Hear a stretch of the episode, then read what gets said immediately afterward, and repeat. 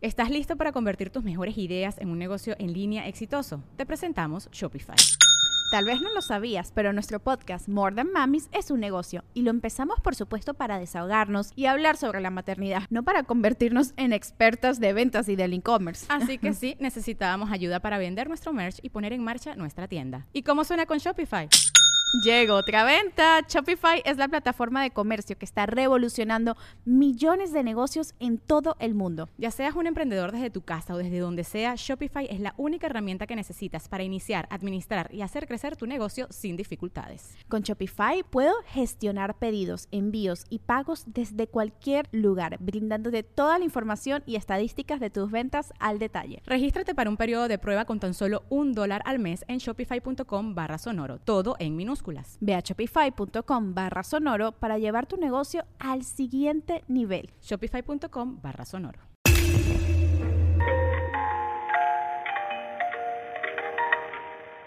Muy buenas noches a todos, bienvenidos a un nuevo capítulo de Podcast Paranormal. En esta ocasión eh, vino al estudio un muy buen amigo que ya tenía muchísimas ganas que estuviera aquí, Isaac Medin. ¿Cómo estás, bro? Hola, ¿qué tal? Un placer estar aquí, ya sabes, desde que empezaste con esto, o sea, y desde antes, desde que tenías eh, el pequeño proyecto de verdad oculta, yo fui de los que te dije, síguele, eso es lo tuyo. Tú le pusiste el nombre, bro. yo le había puesto otro nombre, ya no me acuerdo cuál era, y me dijiste, ah, eso no suena mucho como que tal. Y te dije, como, ¿qué nombre debiera poner? Verdad Oculta. Y yo, wow. De hecho, antes de que Nacho Rodríguez tuviera el canal de Verdad Oculta. Oye, sí. Es una joya, ¿no? Sí, la verdad. Oye, este, Isaac, rápidamente para la gente, digo, yo te conozco muy bien, pero coméntanos, ¿cuáles son tus redes sociales y a qué te dedicas? Bueno, mi red social es, me pueden encontrar en Instagram como Isaac Medin.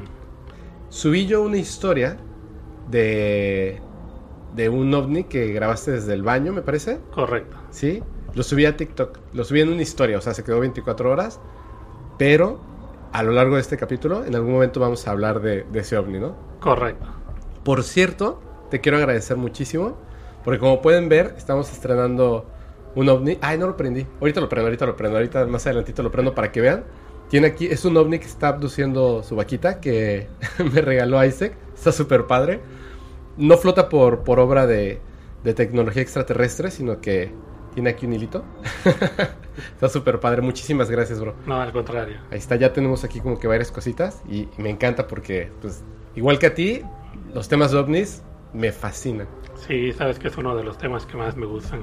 Hablamos un montón de veces de cosas así, ¿no? Sí. Apenas que fui a cenar a tu casa, así, larguísimo, estuvo buenísimo. Sí, muy bueno. Oye, de hecho, la, eh, lo que vamos a narrar hoy o sea, bueno, las historias que traes, que son muchas, pero hay una principalmente que tiene que ver con ese cassette que está allá. Quienes nos escuchen en, plataformas de podcast, pásense, ya saben, a YouTube para que vean. Me llamó muchísimo la atención cuando lo vi en tu casa y la historia que hay detrás de eso está tremendo. Sí, yo sé que, que primero vamos a hablar de otras cosas, ¿no? Vamos a hablar de otras cosas. Es como, como orden del día, Eh, historias que hayas, experiencias que, que hayan vivido los invitados. ¿Tú tienes alguna experiencia paranormal? Personal, sí. Ok. Así es. Bueno, dentro de lo que yo me dedico mayormente es, al, al, área audiovisual, Ajá. fotografía, video, efectos especiales, colorización, ya sabes. Producción. Producción. Y a mí en lo personal me pasó algo en el 2014. Ajá. Este, a mí me habían mandado a hacer una, un levantamiento de imágenes en lo que es una de las principales avenidas aquí en Mérida, Yucatán, en Paseo de Montejos. En ese momento se estaba repavimentando. Ajá. Era alrededor de las 3 de la tarde. Yo iba a tomar fotografías y un compañero iba a tomar video. Ok íbamos en la parte trasera de una camioneta pickup. En pleno día, te digo, a las 3 de la tarde. Estábamos tomando imágenes y todo eso. Y mi compañero me dice, oye, ¿ya viste qué es eso en el cielo? ¿A ti que te gusta? esta tu ovni, que no sé qué. yo volteo a ver. Y sí, efectivamente, o sea, una esfera, un Foo Fighter. O sea, literalmente Una- estaba sí, ahí. Estaba ahí. ¿Cómo era? Era una esfera Plateada, ¿no? plateada, Ah, un poco, pero no tan plateada, un- más, más un punto blanco, ok. ¿sí? Porque no reflejaba tanto, sino era un- una esfera blanca. Ajá. Yo en ese momento a- agarro la cámara, directamente me la pongo en el ojo y voy a tomar la fotografía y traía un lente angular, traía un 16 milímetros en una cámara full frame, o sea, no se iba a ver nada. Claro. En lo que volteo para sacar mi Telefoto. telefoto, yo traigo un chest vest aquí alrededor de, de mi cintura, donde tengo mi equipo para sacarlo rápidamente. Literalmente en lo que saqué el telefoto, lo puse y volteé a- al cielo, ya había desaparecido. Y le digo a mi compañero, ¿para dónde se fue? No sé, desapareció. Y le digo, oye, si tú tienes la, la videocámara con Zoom, ¿por qué no lo grabaste? Ay, se me pasó y yo, ching. Eso fue algo que a mí me pasó directamente. Hacen una pregunta. Uno, uno que tiene que ver justamente con lo que dijiste, ¿no? O sea, tú tienes una cámara de video con telefoto, ¿por qué no lo grabaste? Y es que cuando ocurren este tipo de cosas, cierto, ¿no? Que aunque tengas la cámara en la mano, no siempre estás preparado para, o sea, te quedas viendo, te impresionas antes de, de pensar en, tengo que documentarlo para que la gente crea lo que estoy diciendo, y se te olvida incluso levantar Así la es. cámara. Y la segunda es que dicen, ¿por qué cuando sale un ovni y la gente lo graba con el celular, se ve un puntito nada más? Que tiene que ver con los lentes. Sí, no, estoy 100% de, de acuerdo. Muchas veces eso pasa, ¿no? Que no sabes en qué momento. Si yo teniendo el equipo me pasa, alguien que lo graba con su celular, por eso terminan diciendo, oye, ¿por qué se ve así, nada más puntito? Pero ¿sabes qué? Hay otras formas de lograr capturar en video fotografía un ovni. Correcto. Tú y yo ya lo hicimos una vez con Christopher que estuvo aquí. De hecho, los tres que fuimos a cazar ovnis era eh, Christopher, Isaac y yo. Que no pasó nada. Así es, Pero ya decidimos que vamos a regresar, ¿cierto? es correcto. Eh, la cuestión está así. Primero, de principio, solamente vamos a ir Isaac, Christopher y yo. No vamos a invitar a seguidores. La razón es que, que es lo que hemos platicado y que nos encantan estos temas, que ya lo he contado en el podcast, para que efectivamente pueda aparecer un objeto, tiene que haber como una invocación, digamos, una conexión. Entonces, la gente que va no debe de tener miedo, debe de estar convencido. Y lo mejor de todo es que nosotros podemos estar preparados con equipo, con cámaras, ahí se, con el Ahora sí telefoto ya voy a traer el telefoto puesto, no lo voy a quitar de la no lo vas a soltar, ¿no? Y cuando se aparezca el marciano enfrente de nosotros, no le voy a poder la foto, va a Va a salir estar así muy el cerca, ojito. solo va a ser un, un grano. y después, si funciona, que yo creo que sí nos, Sí. Creo, yo creo que nos va a salir bien. Obviamente, si, si logramos capturar algo, que espero que así sea, lo mostramos en un en vivo. Correcto. Y más adelante, entonces ya como conociendo en dónde podemos ir, que, que a lo mejor no pasa nada, pero podemos convivir con otras personas, ya Correcto. hacemos una invitación para seguidores. Un número obviamente pequeño, que se encuentren en Mérida, Campeche, los alrededores, que se puedan mover y que podamos acudir un- a un cierto lugar. ¿Sale? Sí. Hecho. De hecho, ya lo habíamos platicado muchísimo, pero lo quería ya comentar, la razón y el por qué todavía no se ha hecho. Pero ya se va a hacer en las próximas semanas. Ahora sí. A pausa de los ovnis, sé que tienes una historia de fantasmas. Sí. De hecho, me contaste una parte. Dije, ya no lo cuentes, ya no lo cuentes Ah, porque es estaba muy buena. ¿Nos puedes contar? Claro que sí. Este. Bueno, la familia por parte de mi papá, Ajá. este. Tenían lo que son las funerarias. Ok. La abuela de mi papá, bueno, en este caso mi bisabuela, tenía una, una funeraria, funeraria eh, ahí en Ciudad de México, en Tabacaleros. Otros tíos tenían funer- funerarias en este Santa Julia y así en Ciudad de México. ¿Todas tenían el mismo nombre? ¿Se puede decir o no? Pues sí. Es más, la, la funeraria de la bisabuela ya no está. Era Castro. Son, son conocidas allá en Ciudad sí, de son México. conocidas. Y este, mi- no, mi papá me contaba unas historias, o sea, esas historias las sé por, por mi papá porque se la pasaban de chamacos ahí en la funeraria, o sea, mi papá se ponía a jugar escondidillas ahí, después estaban buscando a mi papá dónde está, dónde está, y estaba dormido adentro de un féretro, o No sea, ahí se ponían a jugar en los talleres donde hacían las cajas y todo. Sí, ¿Pero qué pasó? bueno, primero hubo una historia igual que le pasó a, a un tío para entrar así en mood. A ver, a- al, al mod al fantasmal. mood fantasmal. De- en la funeraria de, de Santa Julia, Ujú. este, les hablan para decirles que si pueden trasladar un cuerpo, ¿no? La persona falleció en la Ciudad de México y lo iban a, tra- a trasladar a una comunidad de Puebla. Ok. Ya era tarde, van por el cuerpo. Ten- Estamos hablando de los años 60 más o menos. Las cajas eran de madera, sencillas, ¿no? Nada más iban a trasladar el cuerpo. Persona humilde de una comunidad.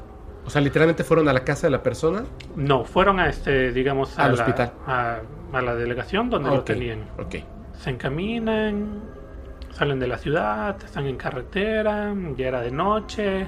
Mi tío empieza a molestar al chalán de que no, es que por aquí me ha tocado ver cosas, ya sabes, como si estuvieran escuchando el podcast paranormal, pero en este tiempo nomás te lo platicaban, ¿no? Y, y están yendo. Y de repente, pues, ven a, un, a una persona parada ahí al lado de la, de la carretera Ajá. y como que se sacaron de onda, ¿no? Y como que les entró Como el miedito y le dice, ¿no? ¿lo viste? Y el otro sí, no, pues eso es lo que te digo, hay que tener cuidado porque no sabes y todo. Eso, entonces de repente están avanzando y se escucha un ruido atrás. Y ellos ya así es como que sacaditos de onda, ¿no? Dicen, ah, de ser la herramienta o algo, ¿no? Siguen avanzando, ya le bajaron un poco a, a sus pláticas. Cuando de repente se escucha cómo se abre el ataúd Y se levanta literalmente el muerto y queda sentado y hace un sonido. No manches. Sí, y empieza a apestar todo horrible. Pero, o sea, se, se, se, se sentó, digamos, Se sentó, erguido. se sentó, eh, quedó sentado, erguido y empezó a expulsar gases por la boca. No se asustaron terriblemente. Mi, mi tío era el tío Félix. Este, no, paró la camioneta y se bajaron. O sea, imagínate el susto de que se No levante manches. el muerto eh, en la madrugada en la carretera solo. Sí. Pe- pero dime Eh, una cosa, ¿es, esa- es algo que le pasa a los cuerpos a veces, ¿verdad? Efectivamente, es lo que te iba a comentar. A ver. E- Esta no es una historia paranormal, pero sí es para morirte. Imagínate, ellos solos en la carretera después de estar platicando eso. Sí, por los gases, que ya tenía mucho tiempo el cuerpo, estamos hablando de los 60, no Ah, estaba se en congeladores, no había nada, no estaba eh, prácticamente el tipo de embalsamación que se hacía en ese entonces. Y se tardaron en la Y se delegación. tardaron, entonces se empieza a inflamar el cuerpo por los gases y literalmente, digamos, se El cuerpo se... Se como, y- como globo que lo inflas de repente, ¿no? efectivamente y se levantó Por el mismo por el mismo gas que tenía y abrió la abrió el, el féretro que te digo que era que era de madera delgadita o sea no tenían ni, ni seguro esos féretros quién va a pensar que se te va a levantar el muerto para ellos sí les pasó No, y me imagino que No, te pase sí. eso brutal cuando estás velando al No, muerto. peor. Este sería una experiencia ho- horrible. Sí, Horrible. sí, sí. Te digo, es- esa no es experiencia paranormal, pero sí es para morirte si te toca solo. Qué horror. Sí. Y bueno, ya ahí en Tabacaleros, en la funeraria Castro, Ujú. estás, estás cerquísima del, del centro histórico, del Zócalo. De, de la... mm, A una cuadra del Zócalo. Ah, es más, súper los cerca. que han visto el videoclip de Emanuel de la Séptima Luna Ajá. fue grabado en ese callejón. Ah, ok, ok, ok. ¿Sí? Bueno, por lo que me cuenta mi papá, se quedaban a dormir ahí. Y en la noche les daba miedo ir al baño, porque el baño quedaba literalmente hasta el otro lado del pasillo. ¿Sí? De esas casas antiguas que, la casa está, digo, la casa, el baño está literalmente al final. Efectivamente, pasando donde estaba la, la cocina, Ok. hasta el otro extremo. Entonces tenían que ir. Entonces despertaba a la, a la hermanita y, oye, acompáñame. Acompáñame al baño. Y en una de esas estaban yendo al baño y ven a una señora de blanco con, con un vestido de siglo XIX, Ujú. ya sabes, de encaje, con un velo en la cara. Entonces se quedaron así súper asombradas. ¿Pero O sea, dónde estaba? ¿En el patio? Sí, en el pasillo. Ok. Vieron que, pa- que pasara por el pasillo Ajá. y se metió, desapareció en una pared.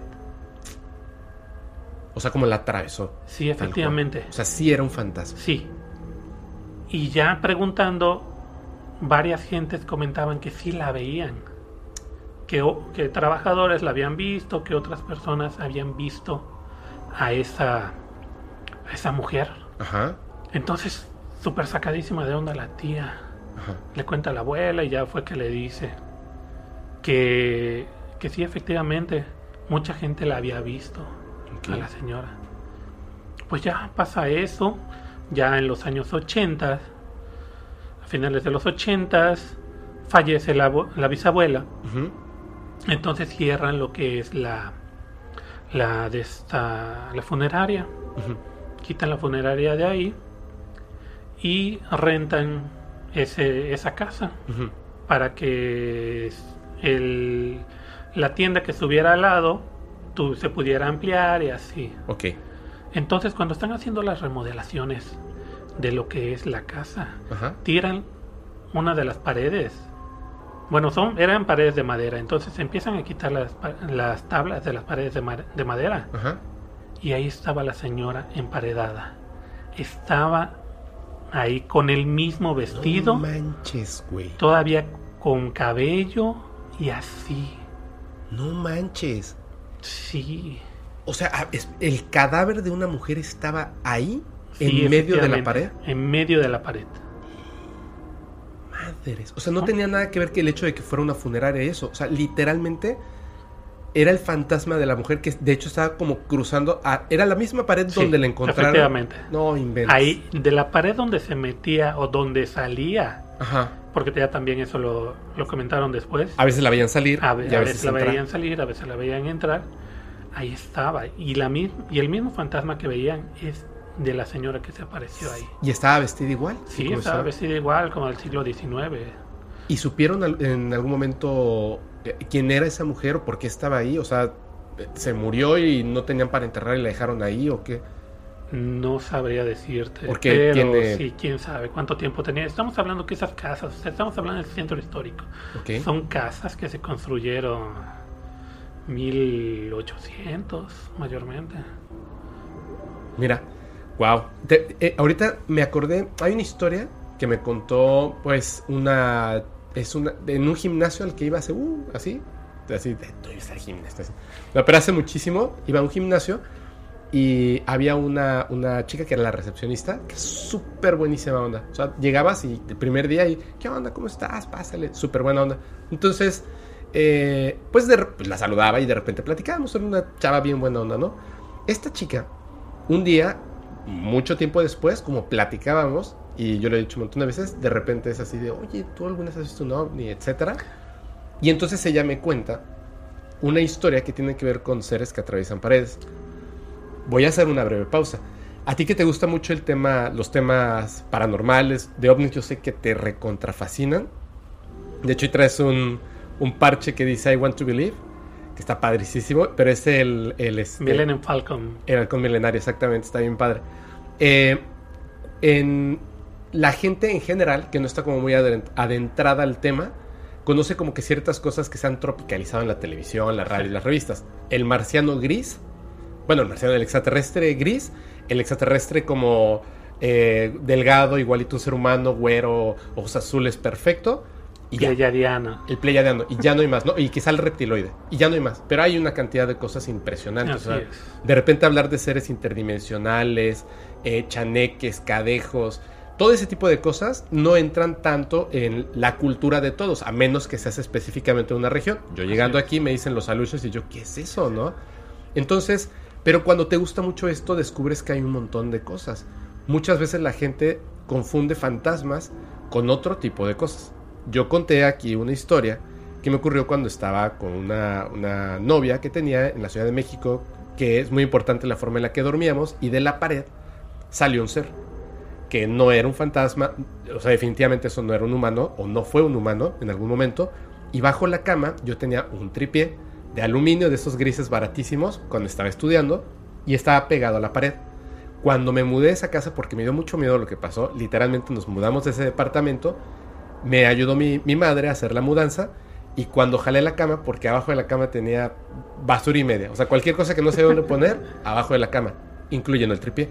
Cuando movimos la cama, el tripié estaba no pegado a la, o sea, estaba pegado a la pared, pero se había fundido como por un calor tan intenso que hasta burbujeó y tomó la forma del tirol de la pared. Y estaba así, pero lo quité y, y era como la prueba irrefutable de que eso había pasado. Tonto, porque no lo, nunca lo, o sea, sí lo guardé un tiempo, pero después se fue a la basura seguro. Esta chica, no le había contado yo esta, esta historia, me cuenta que ella estaba viviendo en la Ciudad de México. Era un- una casa en una colonia donde, eh, digamos que son como casitas, como chiquitas, pero de dos o tres pisos. Entonces ella estaba como de 10 años en el segundo piso, cuando de repente en la noche escucha algo, como primero era como un ruido, ¿no? Y como una vibración. Entonces se despierta y ve en la pared de enfrente de su habitación una como masa negra que se separa de la pared, como si no existiera la pared, como si estuviera como a la mitad, se separa de la pared y le grita directamente a ella. ¡Corre! Le dice. Ota se levantó, salió corriendo de la casa gritando. Entonces la familia se despertó. ¿Qué pasa? ¿Qué pasa? Salen y empieza a temblar. Tembló fuertísimo esa noche. O sea, fue una de estas que en la Ciudad de México han pasado varias veces. Tembló muy, muy fuerte. Se tuvo que salir. Y entonces ella le cuenta, o sea, eh, a sus papás y a la gente que ese ser le advirtió. Pero cuando tuvieron que regresar después de que deja de temblar, porque se estaba quemando el cuarto de esta chica. Entonces los papás subieron, así de, hablen a la, ambula- eh, la ambulancia, a los Bomberos. bomberos, subieron y no era mucho fuego, eran como que las cortinas y en la pared ella tenía muchos dibujos que había puesto así como con, con chinches y los papeles estaban quemando. Eh, ya había alcanzado las cortinas y tal, pero había una parte que era como de donde había ocurrido el principio del fuego. Era justamente donde había salido este ser de la pared, el que ella vio que le dijo, corre. De la pared. Oye, sí. Está tremendo, ¿no? Sí, súper intenso. Lo que es el calor, así como lo que pasó con tu tripié, como lo que pasó con eso. O sea, supongo que, a ver, Como una expulsión de energía a lo eh, mejor. sí, efectivamente, ¿qué tanta energía necesitas producir o consumir para poder pasar de un plano a otro de entrada? O sea, Exactamente. es lo que estamos viviendo. O sea, tú sabes que en el CERN todo lo que hacen, ¿cuánta, cuánta energía consumen ahí tan solamente para crear una partícula? Ahora imagínate a qué nivel tan grande Para materializarse. para materializarse. Lógicamente, si el calor es, es de las primeras cosas que, que pasan, ¿no? Por ejemplo, que la energía nuclear sabemos que tiene que tener una refrigeración, tiene que tener agua, o sea, para que pueda Sí, para que estar se pueda- estable, Ujú. porque desprende una energía calorífica muy potente. Siempre he pensado en, en cómo estos seres, o sea, pasar de, del, no sé exactamente cómo funciona, ¿no? La materia y la energía en, en esos aspectos, pero pasar justamente de ser inmaterial a material, que pues quiere salvarla, que es extraño, ¿no? Porque se ven muy tenebrosos, pero le advirtió, porque a lo mejor si se quedaba dentro, algo iba a pasar y podía haberse lastimado, no lo sé, ¿no? Pero le advirtió antes del terremoto y después pasa esto. Es como bien raro ese proceso de la energía. Me encantó su historia, fíjate. Y yo, te lo juro, yo no le había contado eh, lo, del, lo que pasó del tripié. Es más, la primera vez que lo conté así bien, bien, bien, bien, bien, fue a un amigo que había, él había vivido algo muy fuerte y yo le conté eso, ¿no? Eh, obviamente pues había mi madre, la chica que estaba ahí porque lo vivió conmigo. Y este, y luego en el podcast y ya, o sea, abiertamente lo conté. O sea, es algo que era muy privado para mí. Entonces, que concuerden esas cosas me parece bien interesante. Ahorita que comentas eso, igual una amiga me contó una historia. A ver. Mira, ella se preparaba para salir en la mañana. Es, es- en ese entonces vivía en, en casa de sus papás. Sus papás son maestros, ella también iba, iba a salir a, a trabajar. Este, su casa, una casa, tiene la cocina dividida por una barra, está el comedor Y enfrente del comedor un ventanal que da hacia la calle. Está el porche y su reja. Entonces ella entra a la cocina. Entra a la cocina. Ya se está preparando para irse. Voltea para afuera. Por el ventanal. Y de repente ve que en la, que en la reja hay una persona. Tiene agarrada la parte de arriba de la reja con las manos. Y se le queda viendo. Así. Y ella pegó el grito. Pegó el grito. Y estaba viendo a la persona y le empieza a ver y... y- y- Tú has visto aquí en Yucatán o en la mayoría parte de México, por ejemplo, si tú ves a un albañil, Ajá. sabes que es un albañil, ¿no? Por lo Sí. general trae una playera de algún partido político, esto, lo otro, y así. Entonces ella lo ve, se le queda viendo y, y, y se da cuenta como que es un albañil. Ok. Y, lo, y se le queda viendo y empieza a ver para abajo. Se le queda viendo primero la mirada muy penetrante y empieza a ver para abajo, lo empieza a ver. Y de la cintura para abajo No. Ya, ya, no, tenía nada. Como que se iba desvaneciendo. Y así pega el grito. En ese momento llegan sus papás. Primero llegó su mamá. ¿Qué te pasa? ¿Qué te pasa? Y la sacaron de ese estado de shock. Volteó y ya no lo, ya no lo vio. Llega el papá, ¿qué tienes? ¿Qué tienes? ¿Qué te pasa? Y ella en estado de shock, así, no. ¿Pero lo no seguía podía- viendo? No, en ese momento, Ah, cuando ya, ya llegó, estaba en estado de shock. cuando eh, ya estaba en estado de shock. Más adelante, en la noche, cuando regresan a la casa, se empiezan a enterar por los vecinos que justamente en una casa de la zona estaban construyendo y falleció un albañil. Por supuesto. Sí, o sea, pero ella se quedó así Qué fuerte. Súper traumada por la experiencia. Me comenta que se le quedó viendo, o sea, primero apareció de la nada. Apareció de golpe y, y fue lo que más le llamó la atención. Después la empieza a ver y ve que no tiene, que está flotando literalmente. Fue algo muy fuerte. Ahorita que estabas diciendo de, de la cintura hacia abajo que se desvanecía y ya no tenía piernas. em, el viernes que vengas voy a mostrar bien la evidencia. Solamente les quiero comentar algo. Una persona, es que ahorita no lo tengo preparado porque no sabía que ibas a contar esa historia. Una persona me. Porque he estado leyendo mucho los correos que han mandado, pero son muchísimos. Y yo había mucho tiempo, no tuve tiempo de leerlos por trabajo. Pero ahora que estuve de vacaciones me puse a leerlos y son un montón. Entonces de repente, uno de los correos eh, veo que tiene una, unas fotografías. Bueno, eran dos fotografías. Lo primero que hice, abrí la foto, abrí la segunda foto, no vi nada. O sea, lo vi y dije, no se ve nada. Entonces dije, voy a leer a ver por qué me manda una foto No, de no un, metro, el interior de un metro, en Estados Unidos. Me parece que es en Estados Unidos. Y dije, ¿por qué me manda una foto del interior del metro de Estados Unidos, no? Entonces em, empiezo a leer la historia. Él estaba solo en el vagón y él notaba como que había, me parece que un, un ruido o un movimiento en unos asientos que estaban allá. Y le empezó a dar miedo. O sea, se dio cuenta de que incluso con el sonido que tendría el vagón y, ya sabes, como que había algo que le llamaba la atención. Entonces sacó su celular, tomó dos fotos y ya, ¿no? Y lo guardó. Se fue. Cuando ve las fotografías, pasó lo mismo. O sea, como normal, una foto normal. En uno de los asientos no hay nadie, o sea, está vacío el asiento, pero hay unos pies. Hay unos pies, pero aparte son unos pies terroríficos. O sea, no es así como que el pantalón y los tenis. O sea, es. Se ve claramente unos pies como de una persona muerta. O sea, está. Y ya cuando leo, vuelvo a abrir la foto y ya se cuenta como si fuera un screamer. Lo abro y. Güey, porque ya, ya sabes ya- qué es lo que estás ya lo buscando. capta tu cerebro. ya lo estás captando. Y lo mismo me pasó con otra historia que me mandaron. Primero leí la historia y vi que había una fotografía y dice, esta fotografía se la tomé a mi tía cuando ocurrió. Después de que ocurrió todo esto y ya no vivíamos en la casa, literalmente intercambiaron de casa el papá con la hermana, o sea, con la tía de esta chica, una casota grande porque ya no querían vivir en ese lugar. El papá había vivido ahí cuando eran chicos. eh, la casa daba mucho miedo y bla, bla, bla, bla. Pasaban cosas que lo voy a contar el viernes, esas dos historias.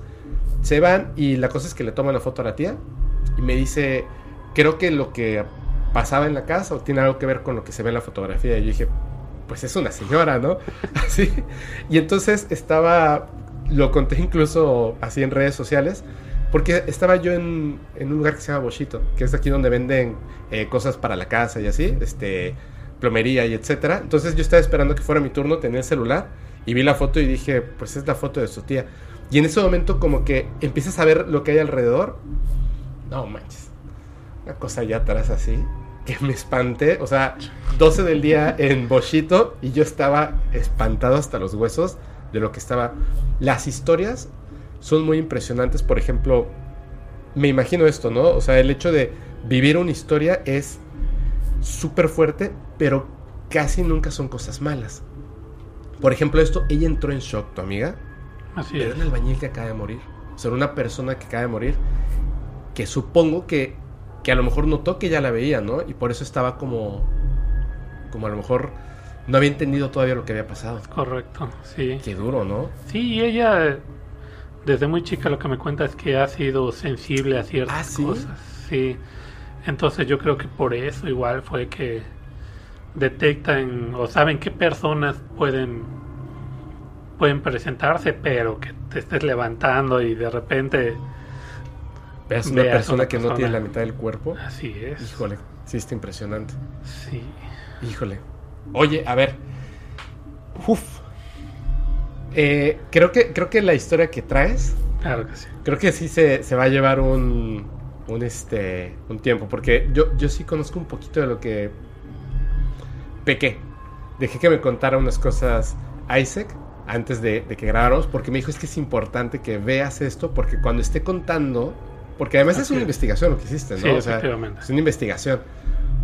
Él, cuando esté, no- esté ya ahora sí narrando a detalle eh, todo lo que tiene que ver con, con este cassette y otras cosas, ustedes, si van a estar viendo o si lo están escuchando en Spotify, Amazon Music, Google Podcast, etcétera, van a estar escuchando. De todos modos, si lo estás escuchando, cuando tengas un chance, te pasas a YouTube para que veas eh, los pedacitos de la evidencia. Están muy buenos. ¿Qué te parece? Yo, te, yo preparé una historia, pero es cortita. Es de extraterrestres. Si quieres la cuento para que ya después te explayes y va a ser súper interesante. Va. ¿Va? Tengo una pregunta. Yo sé que, que- que a algunas personas les va a sonar el nombre, em, pero no es un nombre, o sea, es un nombre común, pero la gente no, no va a saber así como que, ah, chihuahuas, ¿quién es esta persona, no? ¿Tú conoces? Voy a poner aquí mis notitas para que no se me vaya nada.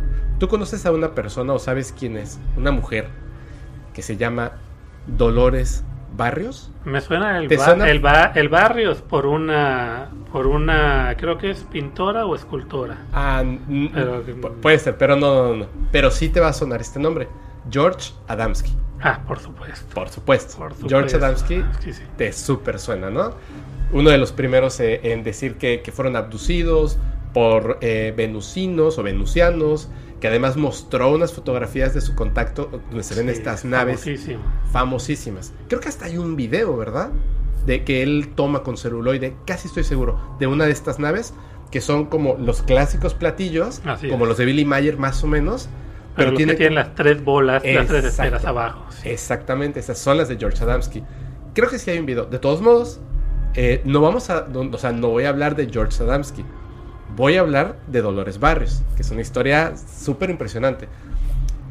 Hubo un congreso de, de ufología, de ovnis y todo esto, pero de los primeros que se hicieron en Estados Unidos. De hecho, la historia es, es- tiene, tiene una cosa como extraña. A veces yo digo que, que concuerdan sin querer, como si ya existiera un guion, o como si entre todos, como en eh, Colmena, supiéramos que algo va a pasar y entonces acudimos en masa a ciertos lugares que no es común que se acuden masas. Cuando se hicieron los primeros congresos de, de ovnis, estaban, no, era, no era tan común ni era tan bien visto. Así de hecho, era muy mal visto que hablaras abiertamente de esto. No tenía mucha difusión tampoco. no tenía mucha difusión. Entonces, en estos primeros congresos no acudía mucha gente. Sin embargo, el 7 y 8 de agosto de 1954 hubo un congreso en Monte Palomar, en Estados Unidos. Y se llenó. Se llenó, se llenó, se llenó. En ese congreso habían eh, tres contactados o tres personas muy famosas eh, para aquel entonces, pero el más importante pues era este George Adamski. También estaba ahí este cuate apellida Fry y etcétera, ¿no? Pero lo importante estaba que George Adamski cuando da su ponencia habla de estos seres que supuestamente viven en Venus y que pues están contactados, que son casi iguales al ser humano. ¿A qué se refiere cuando dice que son casi iguales? Que si tuvieras a una persona venusiana, pues no sabrías que, que no es de este mundo, se vería pues tal cual, o sea, no como los pleyadianos que son muy perfectos, para nada. Esto verías una persona normal. Y más si no lo andas buscando, ni cuenta te das. Exactamente. Pero que tienen algunos detalles que los hacen ser diferentes, pero te tendrás que fijar muy bien. Mientras está hablando de todo esto, resulta que la gente, pues obviamente hay como que pausas donde se ponen a platicar y este, comes un poquito, un cafecito o algo, ¿no? En lo que es una ponencia u otra, pues la gente empieza a platicar, ¿y tú de dónde vienes? Soy periodista, esto, lo otro, aquello y allá. Entre las personas que estaban ahí, había un periodista de una revista brasileña que se llama, o se llamaba, O Cruzeiro. Este, esta persona se llama Joao Martin. Eh, Joao, que andaba por ahí, un periodista que le gustaba mucho estos temas, porque él había fotografiado un ovni. Entonces, pues tenía relevancia en esto del Congreso. La gente cuando escucha a George Adamski hablar de los venusinos y de cómo se ven físicamente más o menos, que se ven muy parecidos, pero hay sus ciertas diferencias, la gente nota a tres personas, una mujer y dos hombres, que parecieran humanos, pero hay algo en ellos que se sienten distintos. Imagínate entre, tanta gente que la misma gente empieza a hablar no de, lo, de, los, involucrados en las historias, en los que están mostrando evidencia, sino en tres asistentes al lugar. Entonces, entre ellos le dicen a Joao, oye, ¿tú eres reportero? ¿Por qué no te acercas a ellos y hablas con estas personas? Ok, entonces se acerca y resulta que los dos hombres, uno se llamaba Donald Morand otro se llama Bill Jackmart, que decía que ellos decían ser músicos de Manhattan Beach, California. Y Dolores Barrios. Y ella decía que ella era, una, ella era una diseñadora de modas. Entonces, cuando él los, los tiene de cerca, se da cuenta de que se ven extraños. Y les dice, ¿les puedo tomar una fotografía? No, no, no, no, no, no. Nada de fotografías, por favor. Pero soy periodista, escribo, estamos en, el Congreso de OVNIs. Permítame tomarles una fotografía. No, por favor, le dijeron los hombres. No queremos fotografías. Que es raro, son músicos. ¿Por qué no querría salir en una revista gratis? ¿Me entiendes? No, sin fotografías, ¿ok? Y entonces él se dirige a la mujer, que era la que se notaba como más tranquila con su presencia, y le pregunta, ¿Ustedes son o no son venusianos? Directamente. Como para darle, ¿no? Así durísimo. Y ella sonríe extrañada y le, le responde, no. Ok. ¿Y por qué están aquí? Y ella le dice, estamos interesados en estos asuntos. ¿Tú crees en los discos voladores, en los ovnis? Sí, definitivamente. ¿Y tú crees que lo que dice el señor Adamski es cierto? ¿Que ellos vienen de Venus? Y le dice, asegurando, sí, ellos vienen de Venus. Muchas gracias. Se da la vuelta y se va. Y les dice a sus amigos, a la gente que estaba por ahí, ¿qué te dijeron, no? Y les dice, hay algo en ellos que es muy extraño. Voy a seguir investigando. Entonces, frente al Congreso había un hotel que era como el patrocinador para que la mayor parte de la gente que iba al Congreso se quedara en ese hotel.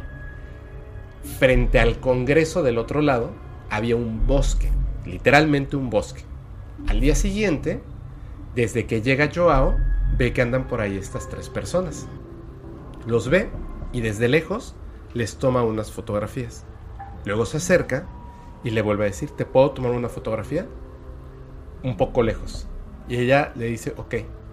Entonces le toma unas fotos, dos fotos, pero ella está un poco lejos. De repente, él nota eso que le hacía ser diferente. Se acerca, levanta la cámara y toma una foto con flash. En ese momento, la mujer, no, se espanta y corre. Los hombres la ven correr y corren junto con Dolores. Y él se queda, ¿qué, pasó, no? Y la gente dice, ¿qué pasa? Los que están cerca dicen que solo toma una fotografía. Los ven correr, se meten al bosque. En lugar de correr hacia el hotel, literalmente se meten al bosque. Y la gente, pues algún grupito, entran a buscarlos. Y no los encuentran. Las personas que habían hablado con estos tres, los supuestos músicos y la supuesta diseñadora de modas, les habían contado que se, estaban hospedando en el hotel. Como no regresan al Congreso y los vieron irse al bosque, pues van al hotel. Dicen, oye, queremos hablar con estas personas. Dices, sí, ¿saben la habitación? No, pero sabemos los nombres. Denme los nombres. Dan los nombres. No tenemos a nadie registrado con esos nombres. No puede ser. Él se pone a investigar como buen periodista. No se registraron en el hotel. No se estaban quedando en el hotel. No faltó nadie al hotel. O sea, ellos corrieron al bosque y no faltó nadie al hotel. Pero después dijo, tengo sus nombres y sé que son músicos. ¿Y hasta dónde viven? No existían estas personas. Nadie conocía a una diseñadora llamada Dolores Barrios. Aquí viene la parte importante. Les voy a poner la fotografía. No la voy a subir a redes sociales. Si escuchas esto, por favor, ve a ver el video en YouTube. La mujer que le logró tomar la fotografía cercana en las otras de las otras dos personas, de estos dos hombres, pues no importa porque están lejanos y parecen unas personas absolutamente anormales. Tiene una extraña protuberancia en la frente, pero, lo más importante, tiene en cada ojo tres lagrimales. Nosotros solo tenemos uno. Y se los voy a marcar, los pueden contar, porque se ve claramente en la fotografía. Uno, que es una mujer con ojos muy grandes, muy separados, muy extraña, que tiene tres lagrimales en los ojos. Esta es la historia que se cuenta y que después fue, fue publicada en esta revista. ¿Qué piensan ustedes? Qué fuerte, la verdad. O sea, darse cuenta. O sea, estás con una persona. Puedes estar cerca de, de esa persona y no darte cuenta. O sea, como que estás viendo a la persona, pero no estás viendo los detalles en sí. Y lógicamente, si tú no te pones a contar algo fácil, a mí me, a mí me pasó con, con una conocida que tenía polidactilia, tiene, tiene seis dedos, ¿sí?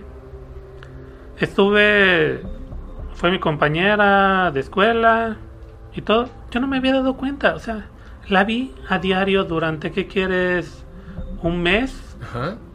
Y no me había dado cuenta que tenía un dedo de más hasta que me lo dijo. Claro, porque no te pones a contar. Así es. ¿Sí? No te puedes a contar esas Y cosas. menos te pones a contar los lagrimales, del lagrimales. ojo. Sí. o sea, de hecho, ahorita que estabas hablando, te volteé a ver así como los ojos. Dije, donde Isaac tenga tres lagrimales. así, ya me descubrió, ¿no? Exacto, no. No. No, los cuentas. No. Son cosas que no te puedes a contarlo. O sea, tu cerebro está, digamos, Fijándose en muchas otras cosas. en muchas otras cosas y en lo natural. En lo natural, ¿qué pasa? Igual ves a una persona y, y tú no te das cuenta que, por ejemplo, esa persona tiene un ojo de vidrio. Exacto. Literalmente. Y a lo lejos no te darías Ni te cuenta darías nunca. cuenta. Solo si estuvieras hablando muy cerca de esa persona. Como lo que decía George Adamski.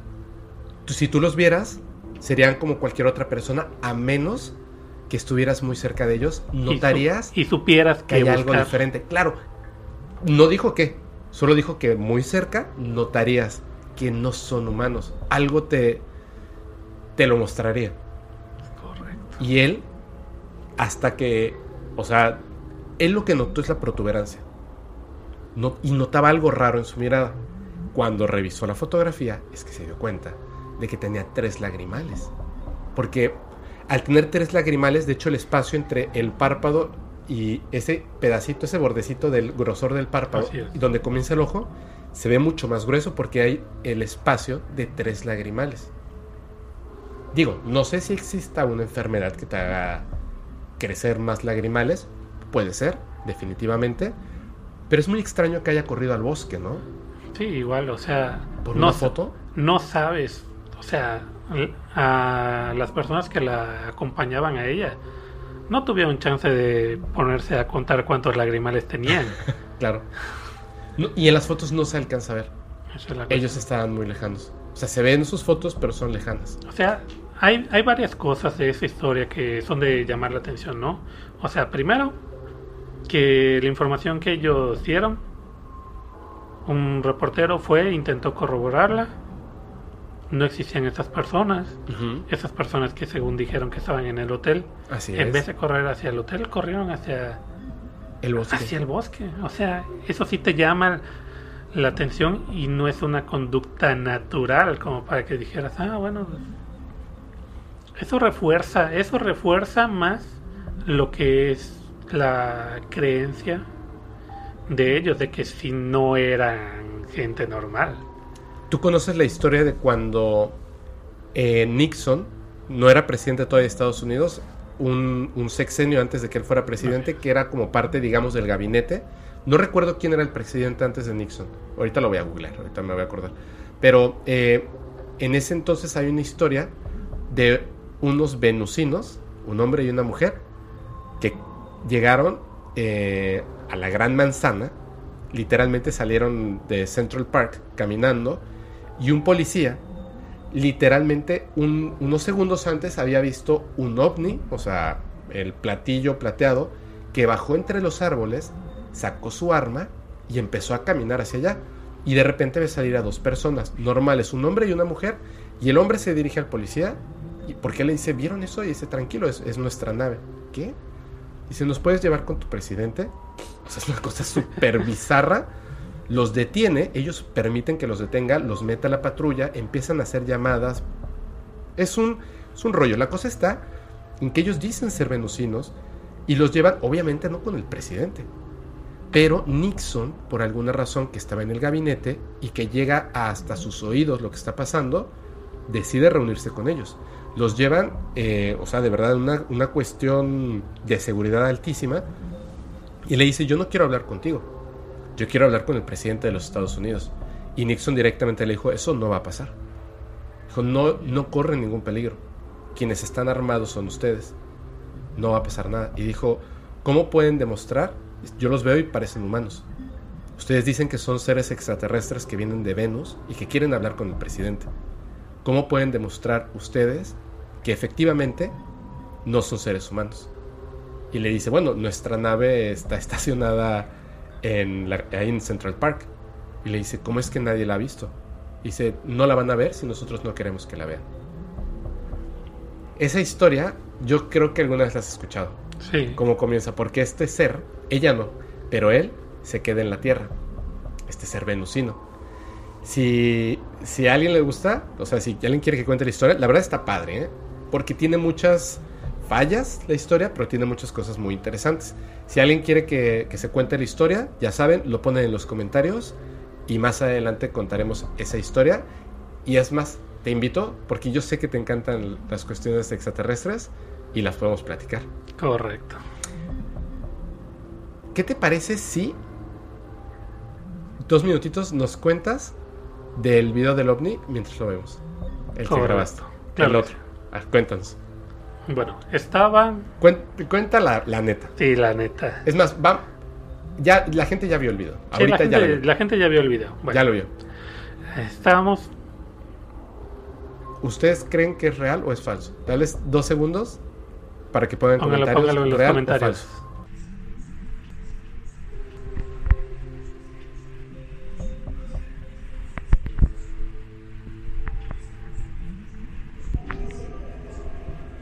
Muy bien. Bueno, de entrada este video lo hice durante la pandemia. Estaba haciendo unos renders en Cinema 4D, que es para hacer renders 3D. Justamente estaba haciendo un ovni de Adamski. Ok. ¿sí? El que tiene las tres Las esferas tres y todo eso.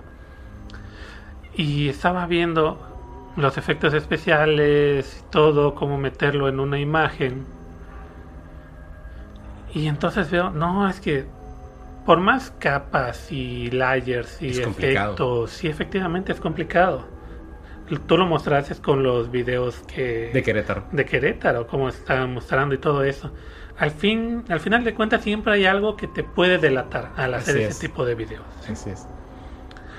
Entonces fue que dije no, lo mejor es los efectos especiales prácticos. Así es. Y entonces, si quieres no nos cuentes cómo lo hiciste, exactamente, Así es, pero ese ovni es, es este, ¿verdad? correcto. Es que tiene una lucecita, no la he prendido todavía, ahorita la voy a prender en lo que cuentas la historia, la principal. Así es. Este, pero sí, yo quiero querer, o sea, tú me lo pusiste, y yo dije, ay. Y tú así de, Fepo, sí, lo tengo aquí en la mano. y yo, ah, caray, es cierto. Está muy, muy padre. Muchas veces eso es lo que pasa, que nos pasa a todos, ¿no? Que nosotros que creemos, queremos que sea verdad. Sí. Sí, yo la verdad ese lo hice como a manera de experimento durante la pandemia, de ver qué tanto este la gente Se puede trucar. se puede trucar, efectivamente. Bueno. probando, ¿no? Cómo... Está- Estaba probando, sí, o sea. A mí me gustan mucho los efectos especiales, me gustan mucho los ovnis, tú lo sabes, ¿no? Ujú. Entonces estaba viendo, porque muchas veces esos videos dicen, ah, es- ese video yo, Es falso. es falso y hasta yo lo puedo hacer. Hasta yo lo puedo hacer. Hasta yo lo puedo hacer y estaba probando esa teoría y dije, bueno, primero empecé con la tecnología, pero te digo, la tecnología sí me gusta, pero le falta esa parte de que se vea completamente orgánico. O tienes ¿sí? que invertir muchísimo tiempo. muchísimo O tiempo. muchos recursos. Te digo algo, aún así, y quedó muy bien, al final el movimiento, hay algo raro que incluso creo que tú lo tratas como de compensar con el celular. Porque un objeto que tú estás moviendo eh, físicamente en el Así lugar es. no logra tener esos movimientos, por ejemplo, de los eh, de Billy Mayer, que por eso yo digo, no, no Así sé cuando dicen, hay un hilo y así, sí, bueno, un hilo, pero cuando el ovni se aleja y se detiene un momento antes de volver a bajar, ¿cómo haces eso? O sea, entiendo que sea un hilo, pero ¿y la gravedad del planeta Tierra? Efectivamente. Ahí, hay que, ahí hay que tener en cuenta el efecto péndulo. Sí, Si, si tú mueves algo, así que las leyes de Newton, ¿no? o sea, hay que saber eso por, también. por muy Bi- Billy Mayer que seas, Sí, no, no, vas a, no, vas a romper las leyes de, de la física y la gravedad, por supuesto. Ahora sí, pero a ver, ya. Vamos a, al tuétano de lo paranormal. La carnita. a la carnita. Cuéntanos. Tú, tú dale, tú date. Bueno, para los que nos están escuchando en Spotify y demás Ajá. de streaming, lo que tengo en la mano es un videocassette VHS, tecnología arcaica del siglo pasado, literalmente. Cinta magnética. Cinta magnética. Yo me dedico a digitalizar y restaurar cintas también dentro de lo que hago. Bueno, este cassette que es un chiqui video, ¿Así se llama? así se llama. O sea, ahí dice chiquivideo, ¿verdad? Aquí dice chiqui video, lo pueden ver. ¿Cómo llegó a mis manos? Bueno, estamos en Latinoamérica, quinceañeras. Una amiga Ajá. que quería que le digitalizara su video de 15 años, me dice, oye, puedes venir por el video, aquí tengo una caja. Y yo, sí, paso por él. ¿Ese es el que te dijo que digitalizaran? No, me dijo Oh. de, del de sus 15 años. Entonces llego a su casa, saca una caja con videos VHS donde estaba su, su video de 15 años. Ajá. Me lo entrega y yo empiezo a revisar la caja. Claro, y yo así, me luego encanta. Luego, ah, efectivamente, ahorita ya saben cuánto cuestan ciertas películas animadas. Están vendiéndolas muy caras y en VHS. Entonces, empiezo a revisar. Empiezo a revisar todo lo que es la caja. Veo películas normales, esto, el otro, mi primer beso dos, así. Y veo esa y me llamó mucho la atención. Sí, llama y veo muchísimo la atención. Video, seamos amigos. Y yo le pregunto, oye, ¿y este cassette de qué es? Y ella así, sacada de la pena, me dice, no, pues ese video es como de una secta o algo así en la que mis papás me llevaron una vez y así. Y yo, ah, le digo, ¿me lo prestas? sí, sí, también tengo cassette de audio y todo. Y yo, ah, está bien, pero si me lo prestas. Sí, sí, llévalo. Te lo devuelvo, no te preocupes. Nada más lo quiero digitalizar. Sí, sí, llévalo. Y me lo prestó.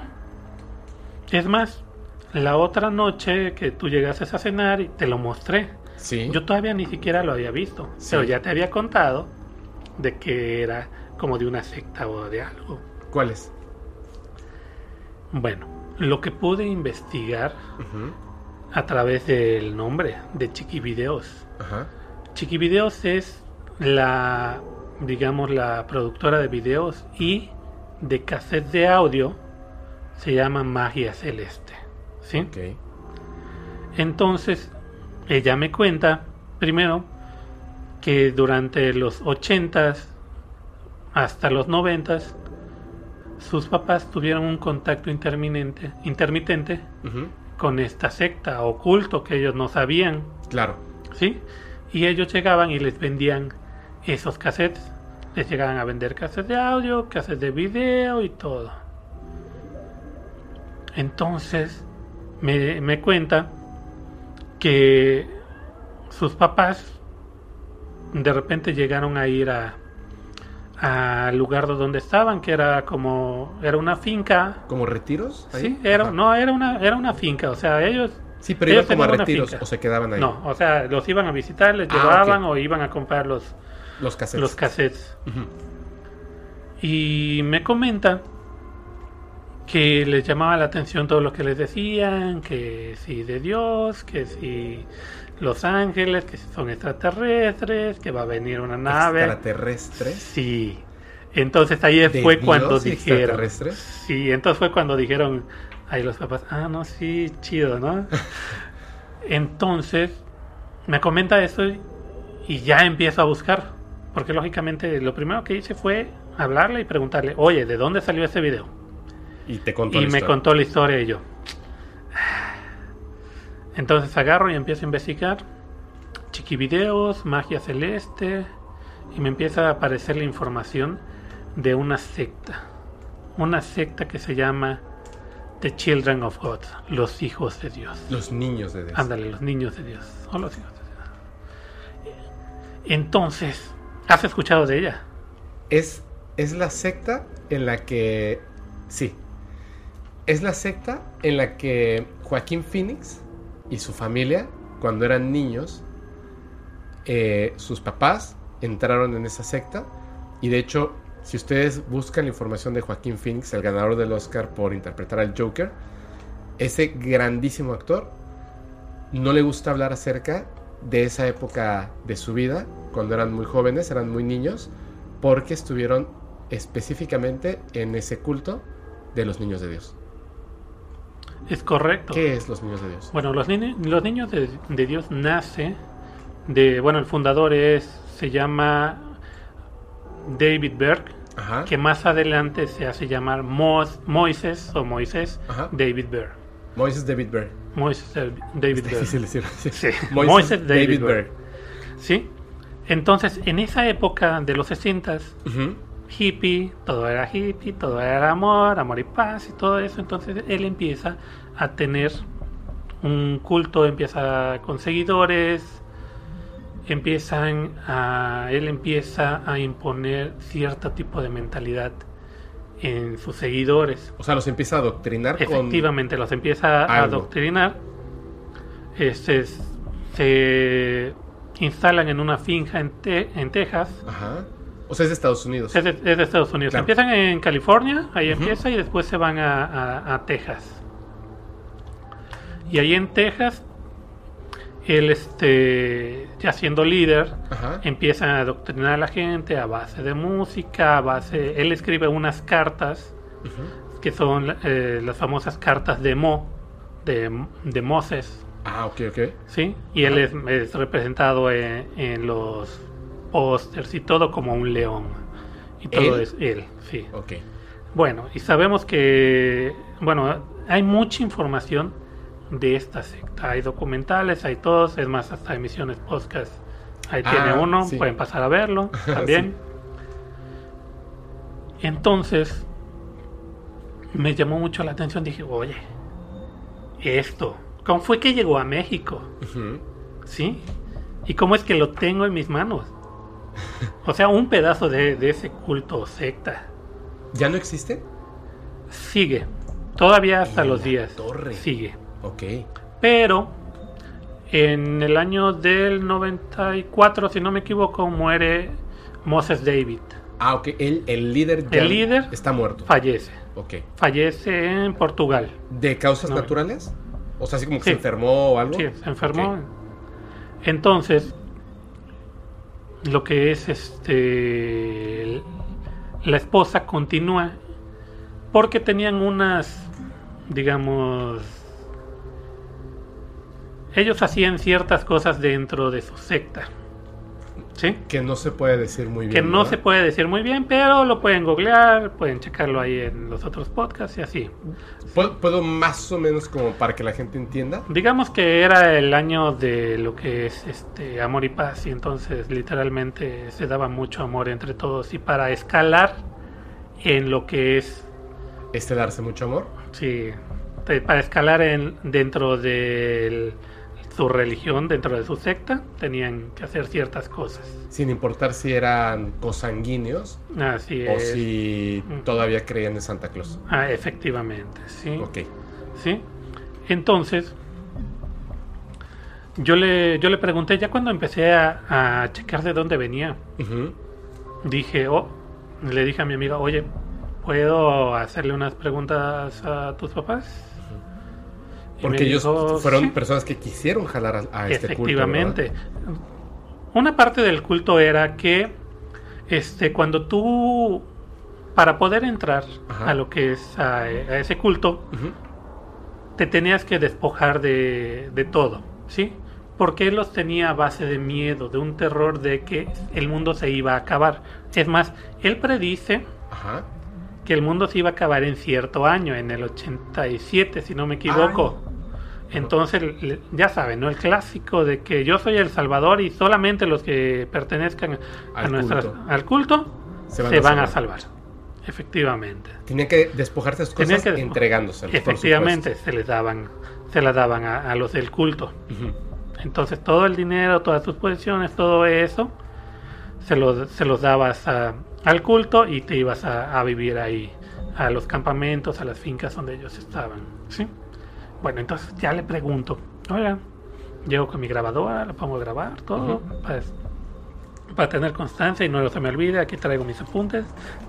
Entonces, ya le empiezo a preguntar, oiga, ¿qué se acuerda? Y me dice, no, pues intermitentemente llegaron por uno de mis trabajadores.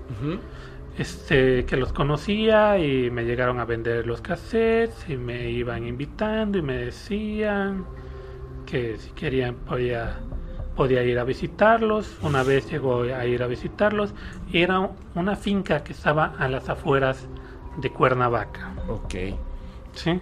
Yendo para Santa María. Ok. Y ahí Sí, es donde los llevaban a convivir, ¿no? Y supongo Sí. que, que estaba Algo todo súper padre. y lindo. Efectivamente, o sea, me comenta mi amiga que llegaba y un jardinzote y todo. El papá me comenta que le llamaba mucho la atención que, bueno, algo clave que no lo comenté es que ellos lo que hacían para tener nuevos adeptos era a través del coqueteo, ¿sí? Ok. Instauró un término Ajá. Un término que era a través del coqueteo este señor y, y era como conseguían igual adeptos. O sea, por ejemplo, a este señor y su esposa Ujú. llegaba un hombre y una mujer que como que la mujer le coqueteaba a él y el hombre a ella, digamos, como somos muy amigables. Efectivamente. Tú sientes Me como- comenta que lo primero que llegaban y te saludaban, te Ajá. saludaban diciéndote te amo. O sea, de entrada, te decían te amo. ¡Qué fuerte! Sí. Y les llamaba mucho la atención de que, pues, igual todas las muchachas de ahí estuvieran en minifalda y toda la cosa. Órale. Sí. Sí, y es una palabra muy fuerte. Porque si, se la dices a alguien que, que apenas estás como, como haciendo esa relación así de fuerte, te, te desarma un poco, ¿no? Así es, o sea, como que te. Efectivamente, Sí, te baja, sabes- te pone a otro nivel. Te baja, exacto. Sí. Entonces, empiezan a, a ver que les llama mucho la atención que los niños los tenían como que aparte. ¿sí? Igual que la mayoría de las gentes que estaban ahí eran extranjeros. Había gente, mucho gringo, Ajá. gente de Chile, algún europeo, este Y latinoamericanos, ¿no? Argentina. Y por ejemplo, en Argentina, una de estas, una de estas casas, una de estas casas, en el año de 1993, Ujú. un juez giró una orden para allanar tres casas, creo, si no me equivoco, tres casas en Argentina, Donde vivía esta gente, ¿no? efectivamente, en esas comunas. Ajá. Y, y ro- y lograron recuperar alrededor de 200, más de 200 niños, alrededor de 260 niños con desnutrición y con este marcas de abuso. Sí, o sea, es algo muy O fuerte. sea, el hecho de que los tuvieran separados, o sea, como que los, o sea, los, a los niños no les daban un buen trato, de hecho. Digo, Efectivamente. o sea, te- terrible, ¿no? Lo que, lo que, esto, pero, qué, qué control, ¿eh? Efectivamente. Qué feo. Y esa parte del control. Muchas veces llegaba a parte, por parte del adoctrinamiento. Claro. Dentro de lo que yo pude investigar de estos videos y de la música es que hay tres tipos de, de producciones que podríamos decir. Una que es adoctrinamiento, que son videos como este que van dirigidos a los niños, Oh. desde haz todo lo que digan tus papás. Y en los y en las imágenes hay imágenes que tú los podrías si los ves con ojos normales dices ah qué bonito un papá y su niño Ajá. y su niña sí este pero si te empiezas a analizarlos te das cuenta de que hay cosas que no deberían de haber Hay un, sub- o un suceder. subtexto que está Sí, ocurriendo, ¿no? efectivamente. Efectivamente. Unas son adoctrinamiento, otras cosas son donde hablan del fin del mundo, que es que eso ya son dirigidos a los adultos y a los jóvenes para crearles ese miedo de que, como te comentaba, nosotros somos la salvación Sí, claro. y nosotros este, a través de nosotros solamente vas a poder llegar a lo que es el cielo, el Y ellos van a, van a querer acceder a su estado de protección, cuidar a sus niños y decir con ellos voy a estar seguros, permitir ese adoctrinamiento. Efectivamente. También la otra, la otra parte que yo, que yo vi es esa parte de lo que es donde hablan del cielo, del paraíso. Y en esa parte Ajá. lo que hay es este, ¿cómo se llama? Habla mucho también sobre extraterrestres, hablan sobre lo que es, ahora sí que lo que para David Moss describe que es el paraíso o el cielo. Ajá. Él lo describe como una ciudad espacial. ¿Qué es esa ciudad espacial? Esa ciudad espacial está dentro de una luna una luna es una pirámide que está dentro de una luna, mayormente en las ilustraciones que muestran, es una luna transparente y la luna tiene un un tamaño así kilométrico que no cabría en una en la luna de la Tierra, ¿no? Por así decirlo. Y ahí adentro hay mansiones de oro y diamante y todo eso, pero esa imagen que seguramente de ahorita están viendo los que están en YouTube, que es una pirámide dentro de un círculo, podemos apreciarlo directamente. sí. Eh, para que- los que están, no están viendo, estoy señalando el logotipo sí, del de podcast. podcast. paranormal, efectivamente. Qué chistoso. Sí, su, su iconografía era exactamente eso. Wow. Pero yo no tengo que ver nada con, con este señor, ¿eh? No, sí, es muy fuerte y, y, y cómo adoctrinaban a los niños. O sea, por ejemplo, en Argentina se daban unos casos Ajá. de esos niños que, que pudieron rescatar. Ellos tenían acercamientos con las escuelas, iban, vendían los lo que es este los discos, los videos en las escuelas y después ellos mandaban a las escuelas que ya habían ido jóvenes uno iba con la guitarra, otro iba cantando canciones que ellos ya habían escuchado y les decían, mira, de aquí es, esos son, ven con nosotros y todo eso. Y, y la mayoría de lo que son, de lo que son, este, cómo recaudaba dinero, aparte, como te comento, era la, la venta de estos videocassettes y de los cassettes Que ellos mismos que consumían. ellos mismos consumían. y que ellos- Producían y, y los adeptos hay- consumían. digamos que hay dos, dos videos, dos tipos de, de videos, por ejemplo. Los videos de que se vendían, Ajá. que son chiqui videos o magia celeste. de y hay- música. Efectivamente, de... y hay unos videos internos, Ok. ¿sí? Hay, uno, hay unos videos internos, ¿sí? Que ahorita voy a hablar de esos videos internos que tuve la suerte de poder conseguir. Ok. ¿sí? Con respecto a los niños, los mandaban, los, les ponían una cuota Ajá. de que tenían que vender tantos videos. Y lo que nos comenta la gente Ajá. es que los veían literalmente ya de madrugada Ajá. Con los cassettes y todo eso porque no podían regresar, no los dejaban regresar Hasta que no hayan venido hasta todo. que no habían venido todos los videos. Sí. Mira, ah, los videos internos. Los videos internos podemos observar, por ejemplo, pude conseguir videos de uso interno donde la hija de David Berg recorría este, varios lugares de Latinoamérica y hasta en Puerto Rico. Uno que me llamó mucho la atención fue en México. Muestran exactamente cómo era el interior de ese campo de entrenamiento juvenil, que era como ellos lo llamaban. Ok. Teen Training Camp.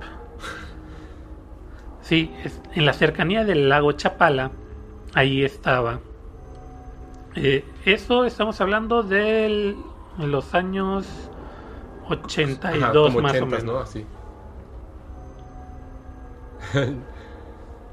Entonces, ahí muestran, te muestran en el video desde cómo llega, cómo llegan, cómo se dividen las tareas, cómo están divididos entre adultos, niños, cómo les... Pero ese es de los internos. Eso es, ese es- esos son videos internos. Y eso lo veían como para que aprendieran cómo debían de comportarse en el lugar. Efectivamente. Ok. Es más, esos videos ya fueron editados. Esos videos que yo conseguí son del año 2008 en una calidad muy pobre. Ajá. Y esos videos fueron editados porque algo que caracterizaba a lo que es Ese el culto de David Berg era, por ejemplo, cuando ellos adoraban a Dios por medio de bailes, Ok. ¿sí? Y esas partes, digamos, no por las cortaban que estaban al principio y al final de esos videos. O sea, comenzaban los videos para entrenamiento de niños y adultos con escenas. Efectivamente. Y, y desde el momento en que los grababan, habían niños presentes. Eh, eh, realmente es- son cosas muy fuertes. Pero, Pero obviamente e- esos, esos videos internos ya los veían, pero porque. O sea, literal, eso se lo cortaron, pero porque ya para ellos ya era natural. O sea, ya habían pasado por todas esas cosas y entonces al momento de ver eh, el adoctrinamiento interno, esas escenas era ya como algo normal de lo que pasaba ahí. efectivamente, Obviamente le, le cortaron en, esas e- en esa ¿no? época era, era normal. Para pero ellos. para ellos. Ahorita, lógicamente, cuando se las cortan, es porque ya Pues sí. están fuera de. Cuando David Moore, David Berg muere, Ajá. la esposa se queda y dice que ya no se siguen haciendo esas prácticas. Entonces ahí es cuando editan e- ese tipo de materiales O internos. sea, ellos mismos editan los videos para que esto ya no se vea. Porque ya murió David. Berg. Entonces Ah, yo ellos pensé que la policía, o sea, había editado esos videos. no. Él fue... ¿Él no David estuvo en la cárcel por estas cosas? No. Él estuvo, este, fue perseguido Claro. por, Por supuesto. por los federales en Estados Unidos, sale de ahí y con un pasaporte dicen que falso australiano y se va a diferentes partes de, del mundo. Claro, está como, como moviéndose. Efectivamente, y termina en Portugal. No manches. Efecti- sí. Entonces, te digo, cuando muere, ya la esposa dice, no, pues ya no es lo que era antes, porque muere en el año del 94, en el 93 subieron la... 92 o 93 subieron las redadas Ujú. en este, ¿cómo se llama? En, En lo Estados que es... Unidos y en otros países. ¿no? Efectivamente. En Estados Unidos, cuando llegaban a literalmente a tocar la puerta de las comunas, ya estaban tan adoctrinados los niños y los adultos que literalmente todo estaba bien, todo estaba bien, nadie se iba a quejar. Y es que además no es ilegal. O sea, una secta o un culto en Estados Unidos no es ilegal. Efectivamente. Solo si hacen algo ilegal. Entonces, si ya están adoctrinados para esconder la evidencia, actuar como no, para nada, ¿no? Y los niños decir, oye, ¿ha pasado algo que no debiera pasar? No, para nada, ¿no? O sea, ya estaban adoctrinados para eso. Efectivamente. ¿Y que persigues? En, en Argentina, por ejemplo, solamente pudieron allanar las casas porque el papá, no me acuerdo si el papá o la mamá de, de tres o cuatro de, de- de los niños que estaban ahí era de Estados Unidos. Y dijo, mi hijo lo tienen Mis hijos así, los tienen, los tienen ahí y no encerrados, este, y todavía se tardaron desnutridos. un año Puta. para poder No, no, no. y vigilaban la casa y veían que entraban los niños y salían vendiendo todo este material. Los están explotando, o sea, ahí... Efectivamente, cuando, cuando llegan a, ahí a esas casas a allanarlas, encuentran todo el material, encuentran eh, los videos internos sin edición, encuentran los videos que vendían. Estos videos se hacían, este, en un principio se por, por un video interno que logré obtener, este, en un en un estudio de grabación de Uruguay Ok. hasta lo- de los 70 bueno, de los 80 hasta los 90 se hicieron en Uruguay. Digo, perdón, Perú. En Perú. En Perú, en Perú. Y después de ahí, ya a partir de los 90, ya se hicieron en lo que es este en Argentina. Ah, en Argentina. En Argentina. Ahora, el este. Esta parte de. de- es que me, me llama mucho la atención y me gustaría como que, que nos platicaras un poco. ¿Por qué? O sea, ¿cómo- ¿cuál era la idea que ellos tenían de, de Dios y los extraterrestres y todo esto? O sea, digo, no me Sí, sí, sí. adoctrines, por favor. No, Pero me podrías contar cómo era eso de, de los extraterrestres. O sea, cómo entraban en este punto de la religión. Porque tiene que ver con, con el Sí. Dios de la religión católica, ¿no? efectivamente. O sea, es como agarrar de aquí. ¿Y por qué le mezclaron eso? ¿Cómo era? Lo que ellos utilizaban mucho a través de la música. Ajá, como el MK Ultra. Efectivamente. Efectivamente. Ellos tenían grupos. Tengo, tengo videos internos donde se ve cómo esos grupos iban a cantar en lugares. O sea, por ejemplo, aquí en México, Ajá. es en la Feria de San Marcos. Tú sabes que es la Feria de San Marcos. Sí, ahí tocaban. Ahí se presentaban en vivo. ¿Sí? Es más, tengo.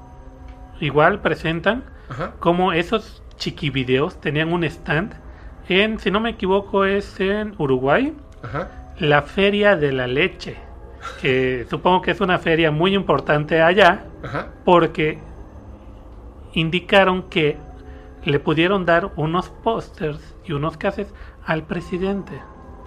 O sea, imagínate. manches.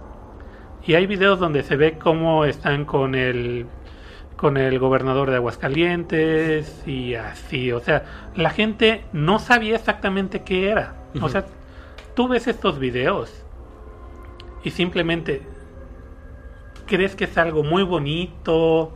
Mira, yo cuando estuve haciendo la investigación en YouTube, Ajá. es- hay varios videos Ajá. y literalmente llegas a ver los comentarios y te dicen, ay, qué bonito video, me acuerdo que cuando estaba niño lo escuchaba, me están saliendo lágrimas nada más de escuchar esta canción. literalmente, mi amiga Ajá. me comentaba que, que a ella le ponían esos, esas canciones Y se y se, se tranquilizaba. Y hasta la fecha se sabe muchas de sus canciones, o sea, imagínate. Es que, a ver, Y ahorita vamos a llegar a la Sí. parte de la música. Antes de empezar, antes de empezar a grabar, me dijo, mira, me, me enseñaste unas partes de los videos y me quedé, bueno, ustedes los están viendo, pero me quedé con el ojo cuadrado, así de, o sea, y ¡pum! Se prende la luz del ovni y luego están con los ángeles y luego se- los- las tres naves ahí, eh, como con este rollo religioso y, y extraterrestre y los niños así como, como, ah, qué bien así. Pero lo que me llamó poderosísimamente la atención fueron las canciones. De hecho, escuchando la canción, se me pegó, eh, pero rapidísimo. O sea, una cosa, eh, no sé, o sea, no sé cómo, un éxito. O sea, valga así, fácil, un éxito la canción. Efectivamente, como te comenté, este dentro había varios tipos de lo que yo pude catalogar, que son las de adoctrinamiento, las del fin del mundo y donde hablan del, del de, de la ciudad espacial. No y como te comentaba, este, bueno, ustedes saben que el- muchas de las sectas, Ajá. ese no es el no es el este la excepción Ajá. este David Berg empieza a hablar de la Biblia. Y ya después con él- razón. Él tiene una revelación porque lee cierto versículo y dice, ay, sí, yo soy el nuevo Moisés y Ah, por por, eso eso, te era Moisés. O sea, él no decía Así que era el hijo de Dios. Él No. decía que era el nuevo Moisés. Efectivamente, porque hay una parte de la Biblia que no voy a decir, pero Porque es, era un profeta, ¿no? sí, efectivamente. Entonces, Pero ¿por qué no vas a decir esa parte de la Biblia? porque no me acuerdo. Ah, ok. No me evidenciaste decirlo. Edítalo. Bueno, entonces, este, él Ujú. dice, yo soy ese Moisés del que habla la Biblia, porque va a venir y nos va a salvar. Cada cierto tiempo regresan los profetas. sí. Y dijo, yo soy el próximo. Así es, dijo, de aquí soy, de aquí me agarro y toma. Entonces, dentro de sus, literalmente, en la época de los 60, sí puedo decir, dentro de sus fumadas, él decía que iban a llegar las naves espaciales, los ovnis, Ajá. y se los iban a llevar a los elegidos. Y los. Y Antes los del fin del mundo. efectivamente, cuando llegara el apocalipsis, iban a llegar por los elegidos. ¿Sí? Y los iban a llevar a esta, a esta ciudad espacial. Esta ciudad espacial. O sea, no, no cuando mueres llegas a la, a la ciudad espacial. No. O sea, vivo antes del fin del mundo, llegan y te van a llevar a la ciudad espacial. Así es. Cuando mueren, me comenta eh, a la persona que entrevisté que decían, era un término, se graduó. Cuando te mueres. Cuando se muere, se graduó. Ok. Cuando se muere, era ahí, se graduó esta persona. Y, y, por ejemplo, ¿qué pasa? O sea, ok, si no es, ese no era el cielo, si te mueres y te gradúas, ¿a dónde vas? Esa es la cuestión. Yo creo que igual Tenía una explicación. eh, tenía la explicación y también llegabas ahí. A la A, ciudad esa, a espacial. la ciudad espacial. Me encanta el nombre, ciudad Y- espacial. Y la ciudad espacial, sí está. Sí. todo, todo iba muy bien hasta que. Sí, porque literalmente es una ciudad que está en el espacio, dentro de una pirámide, dentro de una luna que normalmente... Primero dijo que en la luna de la Tierra, ahí estaba. Ah. Pero las dimensiones que, que dio de kilómetros no no, daban. daban. Sí, ya dijo en el espacio, ahí nos van a llevar, va a venir las, las naves, es más, este...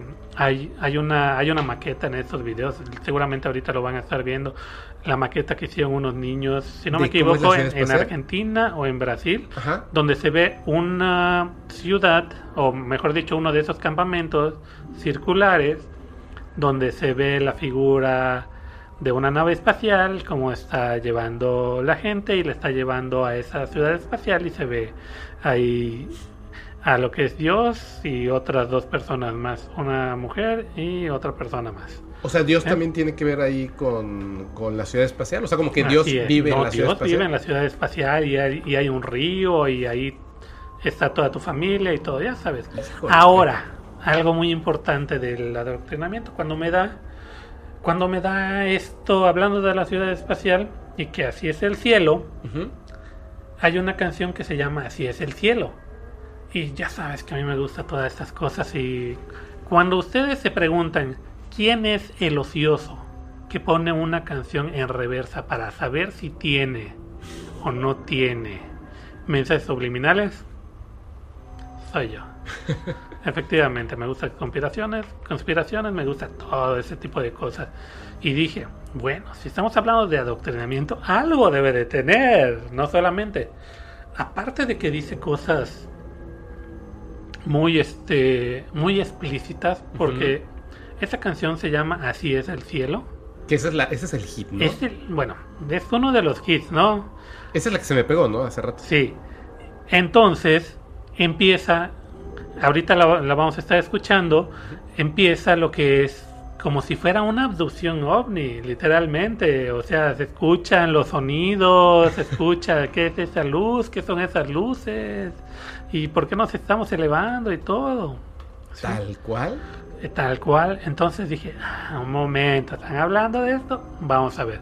Entonces, lo que hago es, pongo esa canción, la escucho, tiene un coro muy repetitivo y dije, no, vamos a ver.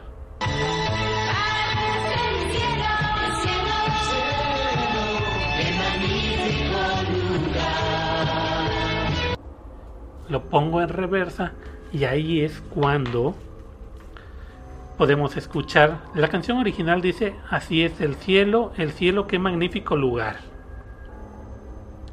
Y al revés, dice, hay una vida mejor donde sabes que es real.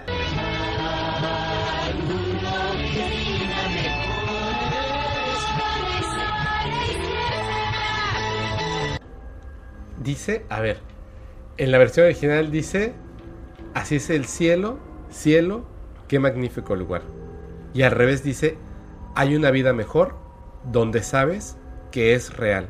O sea, mira, hay un montón de coincidencias, ¿no? O sea, estamos hablando de que si están diciendo, están hablando de que así es el cielo. Y que tú sabes que es real. Así. Y, a- y lo pones al revés y te está diciendo, hay una vida mejor donde sabes que es real. O sea, Sí. sí, o sea, O sea, es, un lavado de cerebro completo.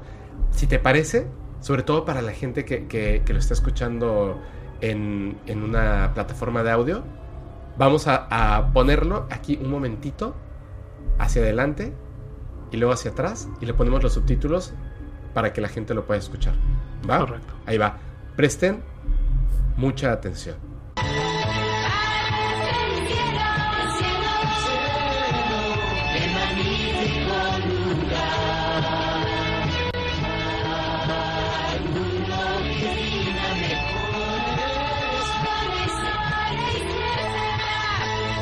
Wow. Wow. Pero, pero hay más, ¿no? No, hombre, o sea, sí. sí, no, es Esto está Entonces bueno. dije, no, no, no, algo debe de, algo debe de haber. Entonces empecé a, a checar canciones y veo, hay una que se llama Ojo con el 666. O sea, de entrada estamos hablando del 666. Sí.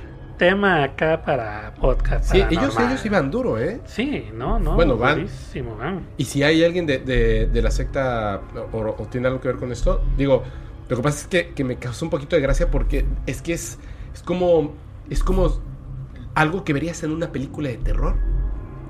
Hasta el arte que tiene, lo de la música que es muy pegajoso, o sea, está muy bien hecho. Y esos nombres así como tan extraños, que no, no me da risa, por supuesto, es algo terrible, pero este, pero me, me causa mucha curiosidad.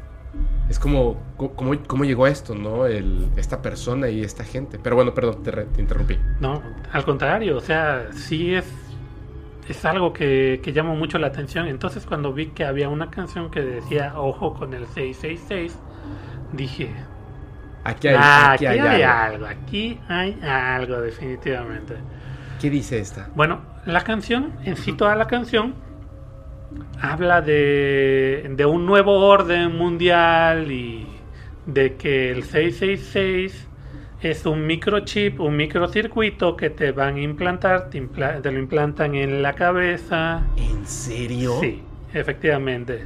¿Qué? Y que las máquinas y que esto nos van a volver tontos las máquinas y que aparecen con un código de barras igual en, en la mano y en la frente y pasan para comprar. ¿de verdad? Efectivamente. Efectivamente es, es, es como una película completamente como Y- pequeño como pequeño este paréntesis Ajá, este el director ajá, que hacía todos esos videos ok. después en el 97 Ujú. con todos estos videos que ya había grabado de tema apocalíptico Ajá. hizo un video que se llama este cuenta regresiva para el Armagedón.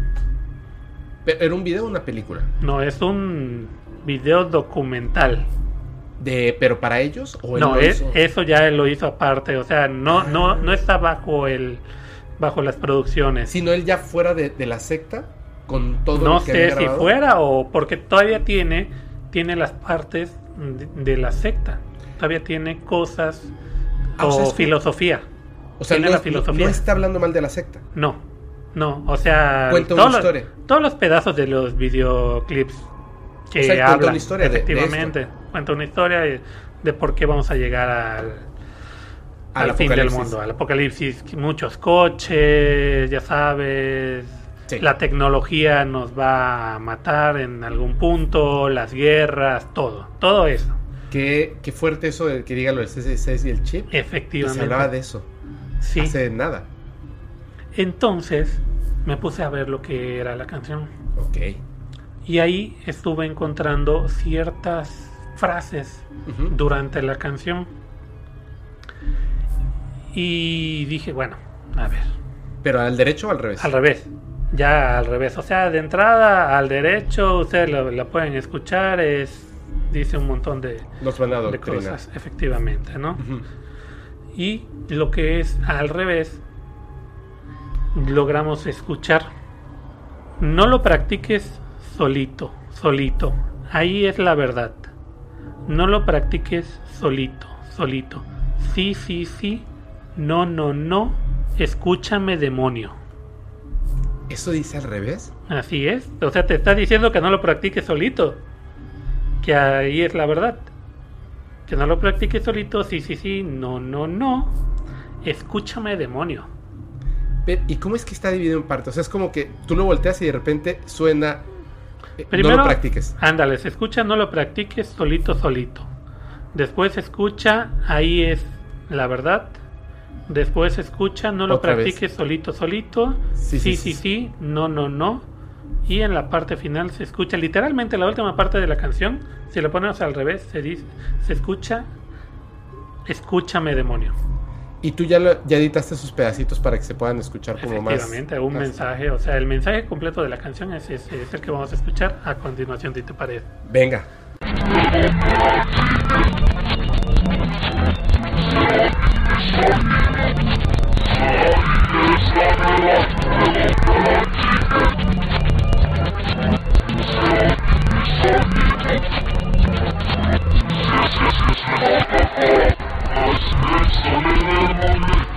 ¿Qué te pareció? O sea, Ay, mira, eh, este...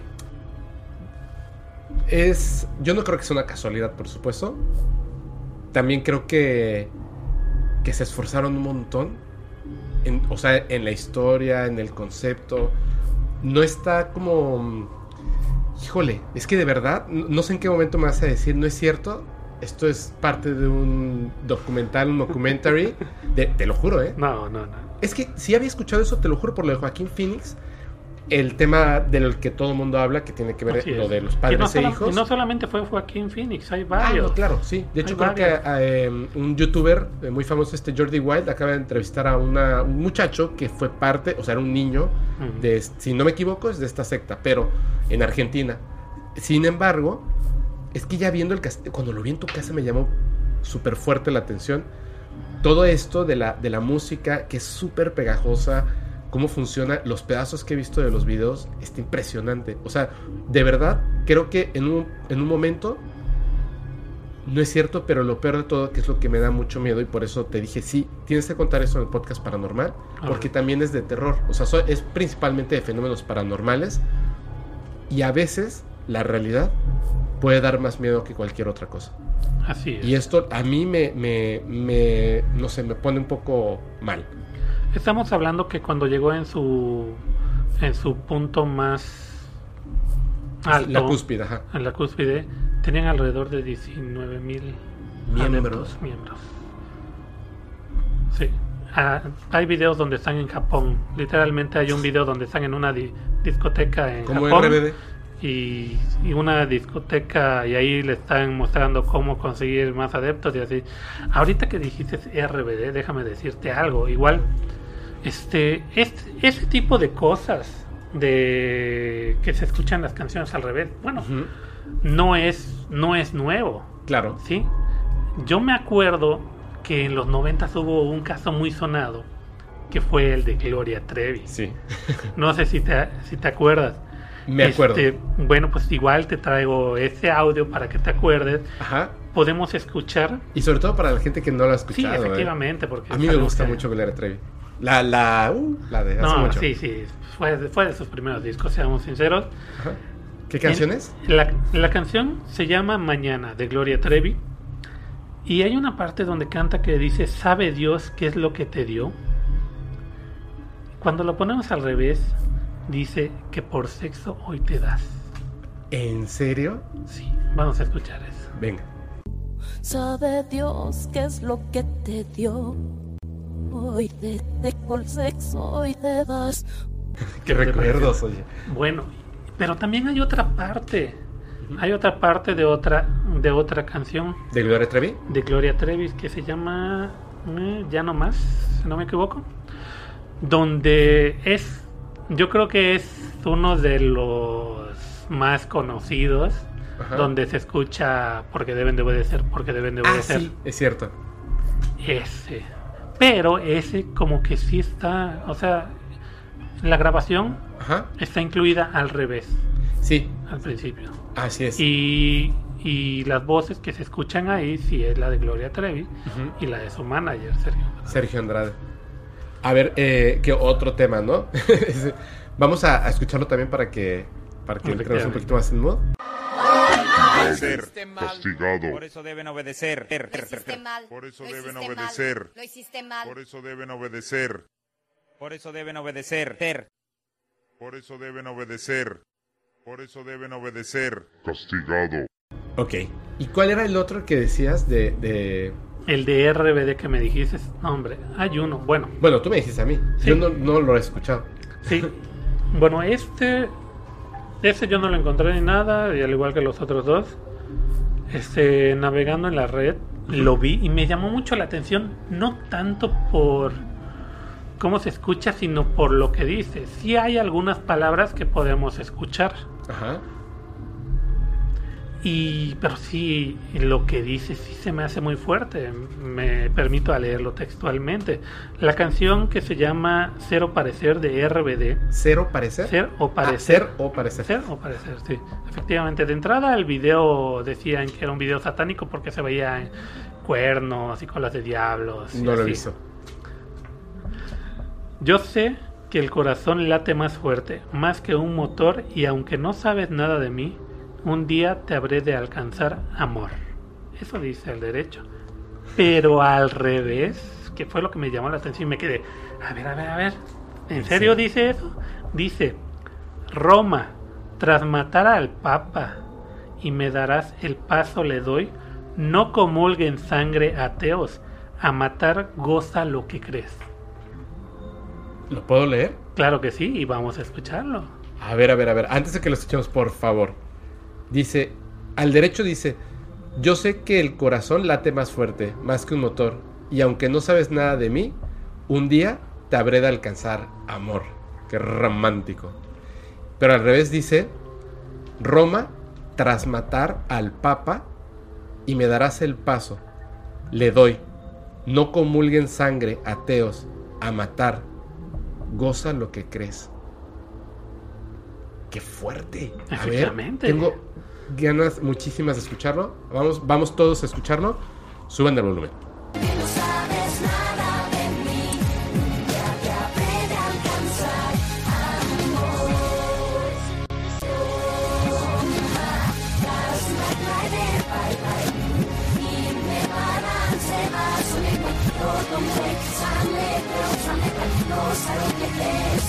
Ok, ok.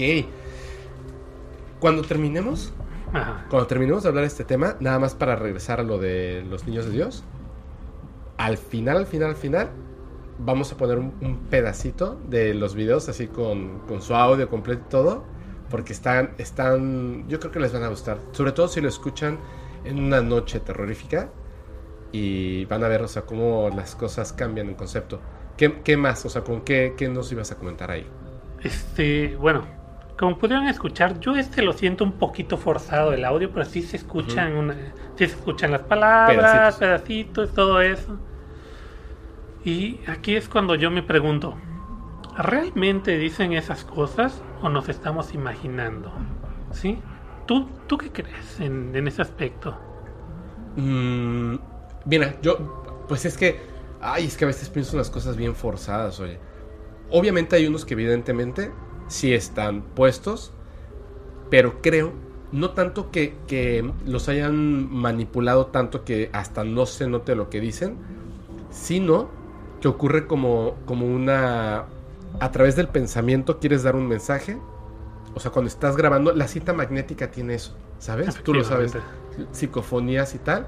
Y entonces, como que tu pensamiento real, o sea, lo que quieres dar de pensamiento, se queda incluido y que a lo mejor por alguna forma queda al revés. O sea, eso es más o menos lo que pienso, como una psicofonía, pero no de una- un muerto, sino más bien de un pensamiento de un vivo. Efectivamente. Algo así creo, pero Sí, no lo es sé. al final de todo, como decíamos, ¿no? O sea, las energías. Y son cintas magnéticas, el micrófono es una cápsula magnética, entonces Ah, sí. Nuestra energía queda plasmada en esas canciones, ¿no? Yo considero que sí hay canciones donde, sobre todo como el chiquivideo, ¿no? Que dice que está hablando de, de lo que es el cielo y te dice que así es, que es verdad, ¿no? O sea, esas cosas, pero hay algunas otras, algunas otras que no. Si me permites, hay, hay un nombre en específico para, para esa situación cuando pasa. Se llama la audio para, pareidolia. Y, Audio consiste, y consiste en reconocer patrones significativos en información aleatoria, realmente, ¿no? Como cuando Totalmente.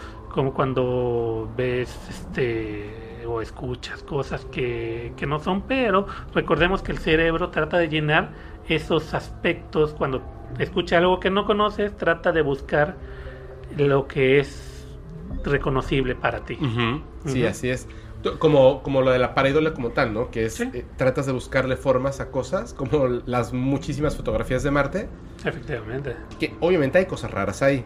Eh, Lo más raro es la fotografía, no lo que está en la fotografía.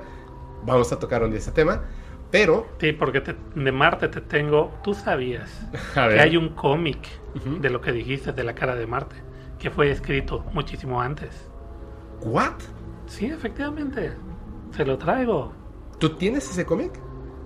A ver, eh, recordando lo de la cara de Marte, que, que le toma una fotografía en 1970 y, te- y tantos. En el 56, si no me equivoco, había un cómic de que hablaba de una cara en Marte. No manches. Efectivamente. Pero ve, chécate esto, que ese es este, lo que estabas hablando de la audio pareidolia. Correcto. Se pusieron bien, o sea, súper virales. Bueno, por lo menos a mí me parecen muchísimo en TikTok. Que dicen, ¿qué es lo que está diciendo la señora? ¿Está diciendo esto o esto? Y te ponen un audio y tú dices, está diciendo esto.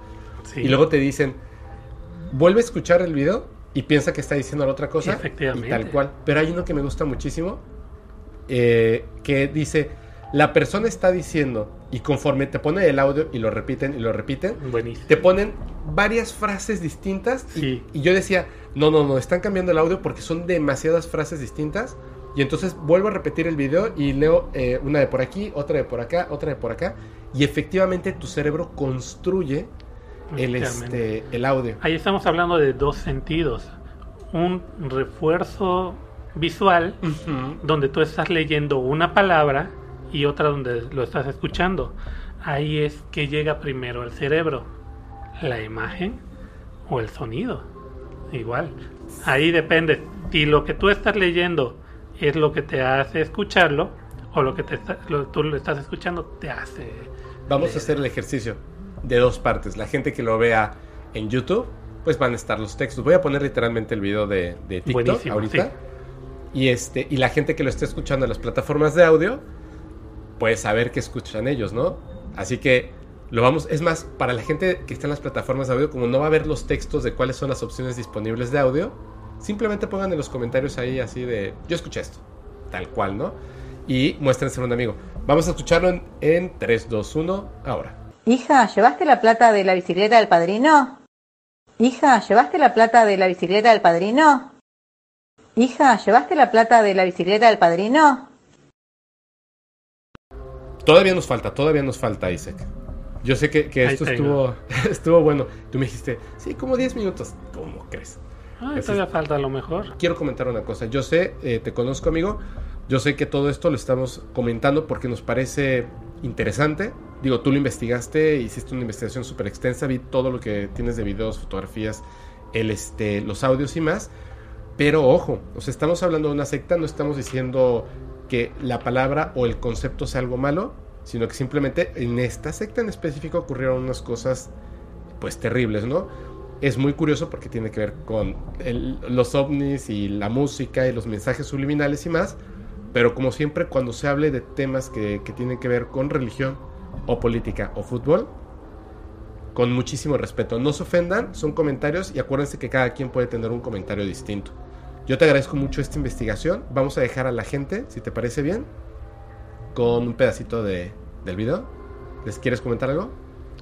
Este, pues la verdad que lo vean y que tomen su propia decisión, porque sí está, sí están, este, véanlos.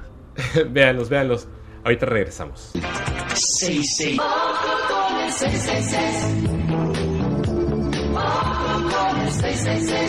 En visiones del futuro y un sueño muy real.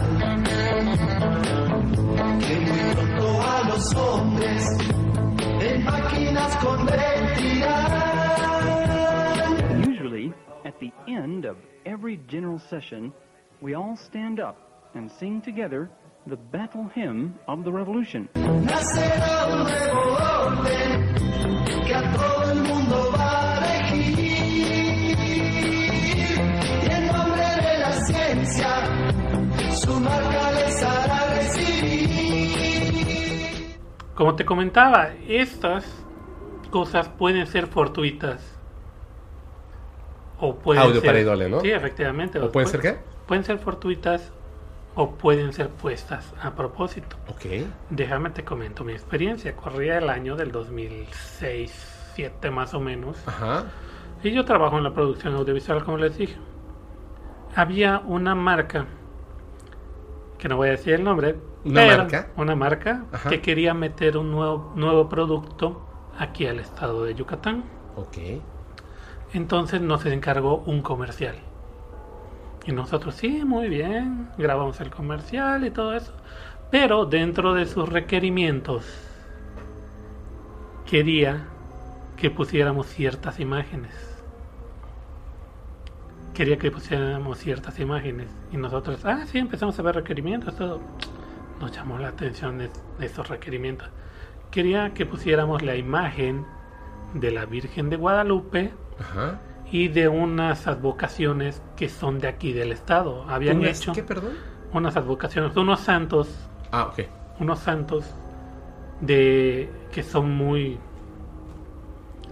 que son muy de este estado, o sea, Ajá. Unos santos de, de aquí, de aquí. propios de la región. O sea, no, no, no son propios de la, de la región, pero pero, son muy tienen- abrazados aquí. Efectivamente, son muy abrazados. Pero ¿cómo que meter unas imágenes? fue cuando nos quedamos que ya cuando hablamos con el personal de, de la marca nos indica sí se van a poner entre las transiciones y se van a poner a manera digamos de marca de agua van a tener una opacidad de un 8% y se van a poner entre las transiciones y cuando aparezca el logotipo de la marca Ajá. vamos a poner a la Virgen de Guadalupe. Y nos quedamos así, me quedo así con mi socio y le digo, ¿qué onda? ¿Lo vamos a hacer? ¿No lo vamos a hacer? Y me dice, pues ya nos pagaron pues, y por firmamos el adelantado y todo. Y le digo, bueno, ¿Y si se lo pusiste? Pues se lo terminamos poniendo. De- eh, o sea, en las transiciones, o sea, digamos que por unos segundos, Sí, sí, si se pausa, Sí te das cuenta que está ahí. literalmente puedes más o menos verlo esto, y si bajarle lo sabes. y bajarle este, digamos el brillo total de la pantalla Para que lo notes. para que tenga mayor contraste y lo puedas ver.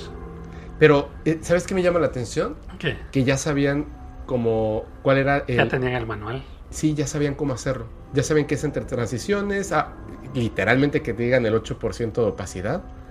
O sea, ya saben exactamente cómo, ¿no? Y la imagen más fuerte, la de la Virgen de Guadalupe, en el logo. Recordemos que pues, en esa época, o sea, Facebook y, y las redes sociales y todo eso no, no eran tanto. O sea, todo se manejaba televisión. Sí, sí, y sí. ese fue un, un comercial que estuvo en televisión durante meses. Todavía tiene Y mucha tuvo. fuerza. Sí. Un partido de fútbol, imagínate. Sí, ahí. efectivamente. Y sí, el producto fue muy bien aceptado. Ahora la cuestión, no sé qué tanto haya influido El saber si fue ah, por el, por el mensaje subliminal o por el producto. o por el producto en sí. Pero fíjate, Qué fuerte, ¿eh? sí, desde esa vez ya no, ya no lo hemos vuelto a hacer ni nada. Nadie nos lo ha pedido de nuevo. Nosotros no es como que digamos, ah, también podemos hacer eso. No, no, no. Mira, nada más no nos para- sentimos cómodos haciéndolo No, claro realmente. no, claro y nada, no. porque ya literalmente ya nos habían Sí, pagado. ya- y, y además es como ya te pagaron, ya firmaste un contrato Sí. y después ves ese requerimiento que además no es algo ilegal, quiero entender. Sí, efectivamente, o sea, hay maneras. Tenemos los mensajes subliminales y los mensajes supraliminales, ¿no? O sea, que directamente te lo ponen ahí en, en los comerciales o en la canción donde compra esto o cosas. Como hay un dato muy curioso, ¿no? De la canción de Sting, la de este English, no, Englishman in New York, Ajá. donde dice I am alien, I, I am legal alien, o sea, yo soy un extraterrestre legal por. Bueno, alien tiene diferentes tiene connotaciones, pero a en nosotros que nos gusta eso. Oye, pero, ¿sabes? Retomando un poquito lo que, lo que conté en el podcast anteriormente del MK Ultra, Sí, que tú te la sabes, sí. me parece, o sea, nada más para el que no lo haya escuchado, y es un, no es un resumen, pero les voy a decir algo. En el MK Ultra, que es un hecho, repito, no es una teoría ni nada, es un hecho que descubrió el New York Times y que hubo eh, muertos, hubo despedidos, hubo cuestiones legales muy importantes en Estados Unidos entre la CIA, el gobierno y bla. Eh, ellos habían, que eso creo que no lo conté, pero ellos habían descubierto que la manera de adoctrinar, por decirlo de una manera, pero es controlar a las personas en contra de su voluntad, para que acepten algo y lo defiendan, literalmente, y lo defiendan hasta la muerte, es implementar eh, por medio de alucinógenos, al- en un principio era MK Ultra, pero la parte más fuerte, que era como donde, donde funciona esto, es a través de la música. Efectivamente. Música, imágenes, psicodélicos. Eso fue en el MK Ultra, que esta idea la sacaron de culturas antiguas que hacían uso de música repetitiva, pegajosa y tal, junto con, en ese entonces eran plantas de poder, pero al final pues son psicodélicos, ¿no? Eh, después de esto eh, ocurre lo que viene siendo el, este, el proyecto Monarca y hay otras cosas más que el proyecto Monarca ya no incluye los alucinógenos, sino que encuentran un potencial en la droga, digo en la droga, en la música, que genera todo esto. Y, y díganme conspiranoico, no importa, pero hay estudios que se han hecho, o sea, que son muy sencillos, que tienen que ver con, con, pues, con los números, ¿no? Estadísticas. Y la gente que escucha la música de las personas que sin querer tienen una marca, ellos no, no saben, o sea, ellos no saben que son parte del proyecto Monarca. Ellos no lo saben.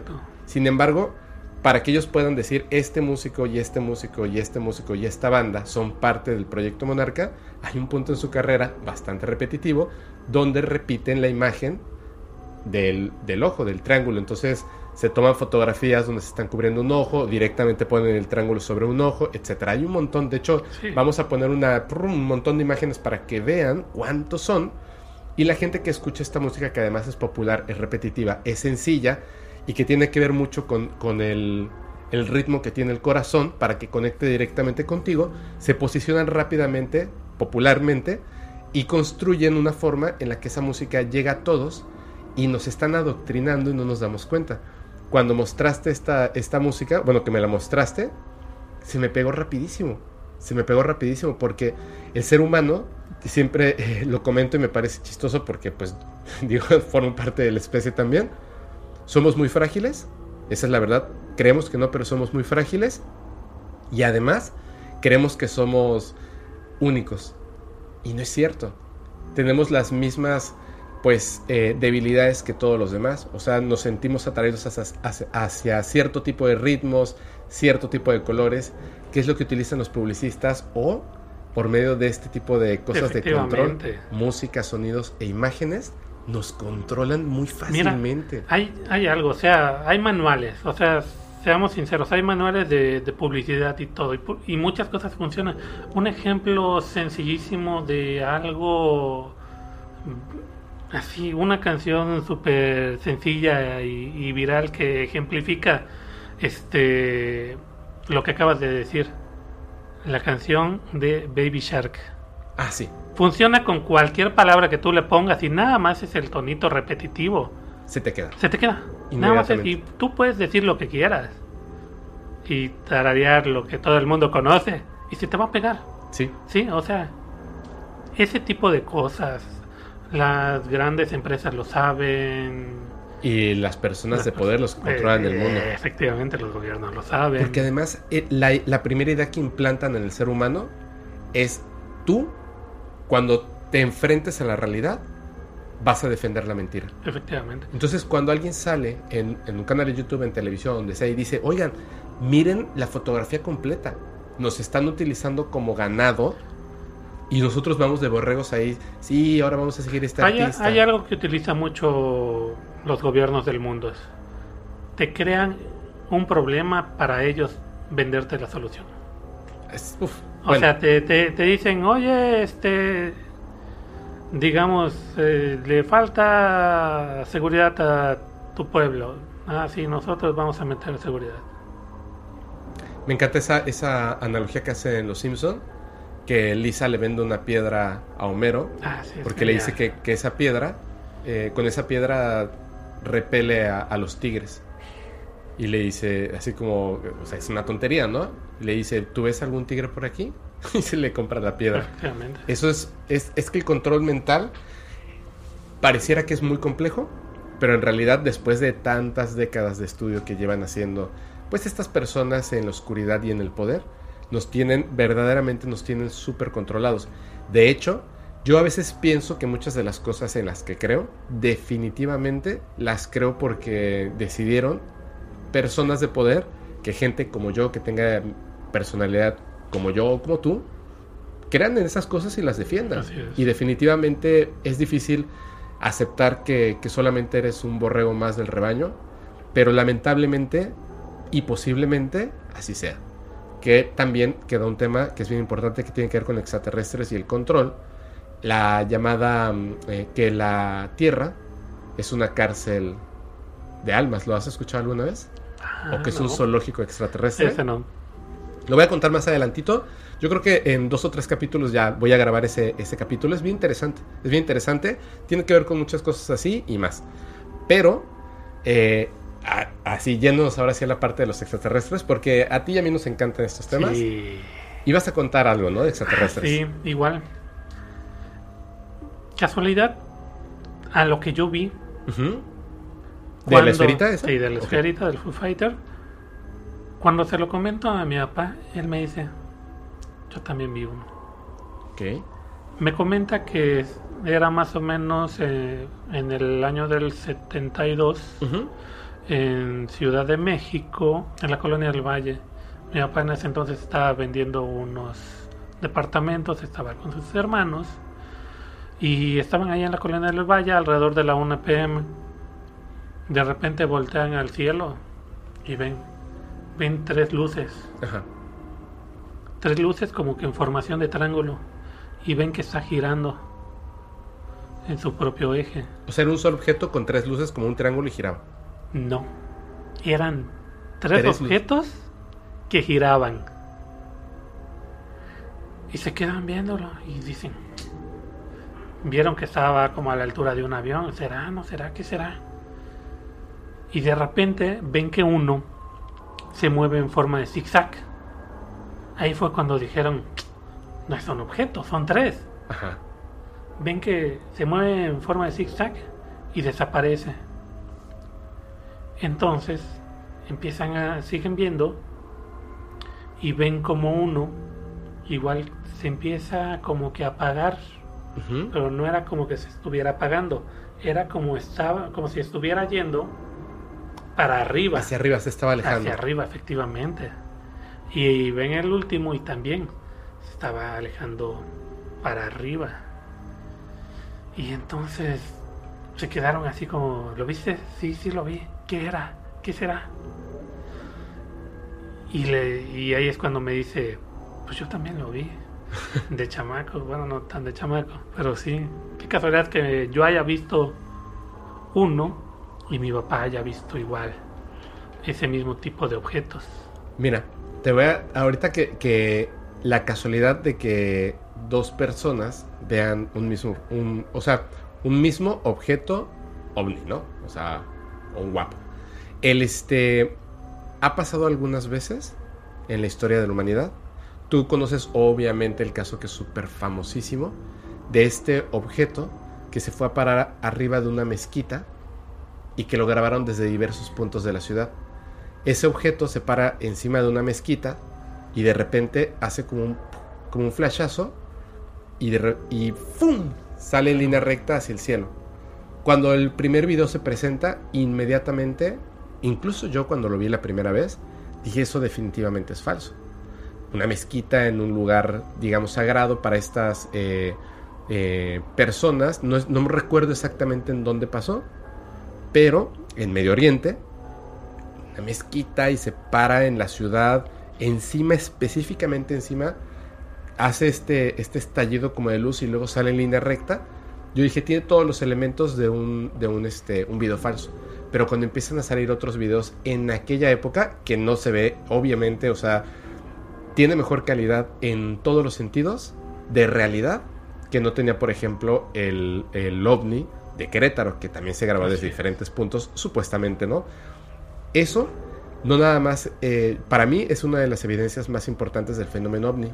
Pero aquí en el podcast mostré una que a mí me parece muy interesante porque los objetos empiezan a moverse como si fueran insectos bebés que están jugando entre ellos, que se ve un- una nave, eh, digamos como la nave nodriza, una nave más grande, y empieza a expulsar estos objetos, como si, literalmente como cuando un pez, me recuerda mucho un pez cuando está soltando Efectivamente. los, este, los huevecillos y van saliendo ¿no? en el agua. Y luego estos objetos se empiezan a mover. Ya lo presenté, ya lo presenté en un en vivo también, hace unos cuantos capítulos del podcast. Pero hay una cosa que es bien importante. Como tú sabes, ese video se graba desde dos puntos distintos de la Ciudad de México. Sí. Hay un canal en YouTube de una empresa de efectos especiales. La empresa eh, se llama Corridor Digital. Es muy famosa porque estos, eh, estos pues, eh, personas que trabajan haciendo efectos especiales por computadora tienen además un como programa dentro de su canal, porque son varios, así como sus blogs. Tienen uno que se llama em, este, discutiendo acerca de, de los mejores efectos especiales de películas o discutiendo de los mejores, este, em, ¿cómo se llama? Stuntmans de, de las películas y tal. Pero este de, de los efectos especiales es súper famoso. De repente, ellos que son profesionales e invitan profesionales, que les encanta y además hacen, o sea, trabajan haciendo efectos especiales por computadora, hablan acerca de que qué bien quedó esto, aquí está súper chafa, y es muy, muy- es muy divertido. Me Ellos son muy divertidos. sí. Eh, resulta que de repente veo un video donde están ellos como especialistas en efectos especiales, dicen que van a desmentir los videos de ovnis, los más importantes del mundo. Sale un video y hasta yo me estaba sintiendo un poco ofendido porque sus respuestas eran muy vagas. Ah, pájaros. Ese es un pájaro. "Ay, Obviamente eso está hecho digitalmente, eso yo lo podría hacer súper fácil. Y sí, yo sé que él lo podría hacer súper fácil, pero tú eres un profesional y tal. Y dije, bueno, bueno, bueno, bueno. No juzgues, deja que las personas hablen. O sea, seguramente siendo profesionales que se dedican todo el día a eso y son muchos, pues sí, obviamente ellos pueden hacerlo y seguramente lo lograrían de la misma manera. Cuando de repente, después de varios videos, aparece este video de la Ciudad de México. Les voy a poner un pedacitito específicamente de la respuesta de estas personas, que son especialistas en efectos especiales, escépticos, y que ya habían desmentido otros videos sin decir ni siquiera cómo se podría hacer, simplemente con el conocimiento que tenemos, definitivamente eso es falso. Así, y, y se ríen porque es como un poquito chusco el programa, pero cuando sale ese video, todos. Es que esto tiene que ser real. Voy a poner ese pedacito para que vean que no todo lo que vemos y no podemos entender tiene que ser algo hecho por computadora. Especialistas no pueden hacer esto. Y fue grabado en la Ciudad de México hace mucho tiempo desde dos puntos distintos de la ciudad. Me parece increíble porque más allá de una demostración de movimiento extremo de esta nave, pareciera como un objeto que tuviera vida propia. No como un automóvil que tiene un tripulante, sino como un objeto que tuviera vida propia. Es muy, muy interesante. Lo vamos a volver a poner. Tú seguramente ya lo viste. Oh, wait. Hmm? I think whatever we're looking at actually did happen. I don't know what this one is. The motion is really unique. It would be very hard to track. The camera simulation is like, if this is VFX, is like really good. Things go out of focus correctly. The exposure reacts correctly. The color space seems to work correctly. And like, it's hyper compressed, but that's also doing a lot. So, I'm gonna rule that this one is a maybe. Y te pregunto al respecto. ¿Tú alguna vez has escuchado del te- el término EBANI? Ente biológico aéreo Ah, sí. no identificado. Se volvieron muy famosos en México. Obviamente hay muchos videos que se trata claramente de construcciones de globos por la forma en la que vuelan, por la, Sí. por la, eh, digamos, este, Cómo están entrelazados. cómo están entrelazados. De repente hay como unas esferitas que los van siguiendo, no los van siguiendo, son globos de estos mismos que ya se separaron y están alocadísimos. Pero hay algunos que tienen una cosa que les dicen centinela, que es un objeto, el clásico ovni, más grande y que literalmente estos Ebani, por eso se dicen entes biológicos aéreos no identificados, son como gusanos que tienen un movimiento muy extraño, pero tienen un movimiento inteligente. Se recomponen, se separan, hacen cosas que están fuera del ordinario, que no es explicable, por supuesto, por un globo, por supuesto, que van en contra del aire, que están a, alturas donde un globo estallaría, que están acompañados de estos objetos eh, centinelas, que ocurren no solamente en la Ciudad de México, que se ha intentado trucar de muchas formas para explicarlo, es súper interesante porque es una, eh, digamos, una demostración de que nuestra tecnología o lo que nosotros pensamos de las cosas, como comentamos en un principio, eh, los extraterrestres pensamos en tres, el pleiadiano, el reptiloide y el clásico gris. Pero hay otras cosas que son muy impresionantes, los que parecen como personas orientales, eh, los seres interdimensionales, los seres cambiantes, em, los que parecen humanos pero que tienen la frente demasiado amplia, los que tienen un punto al centro, los que tienen cuatro dedos, los que tienen seis, los que no tienen pulgares pero tienen otra manera de, de tomar objetos, los que no tienen un cuerpo humano, o sea, humanoide, los que son como esferas, o sea, hay un montón de cosas. Y hay en muchas de estas historias que tienen que ver con abducciones o contactos, se habla de que nosotros pensamos las cosas en referencia a lo que conocemos, por supuesto. Vemos un objeto en el cielo que tiene un movimiento inteligente y pensamos en una aeronave. Pero pueden ser muchas cosas más. ¿Qué pasaría? Y esa es la pregunta que quiero dejar al aire y quiero saber a ti que te gustan todos estos temas y que además te gustan otras cosas que son referentes y te pido amigo que te explayes al respecto. ¿Tú qué piensas acerca de que puede existir un tipo de vida no exactamente más inteligente que nosotros.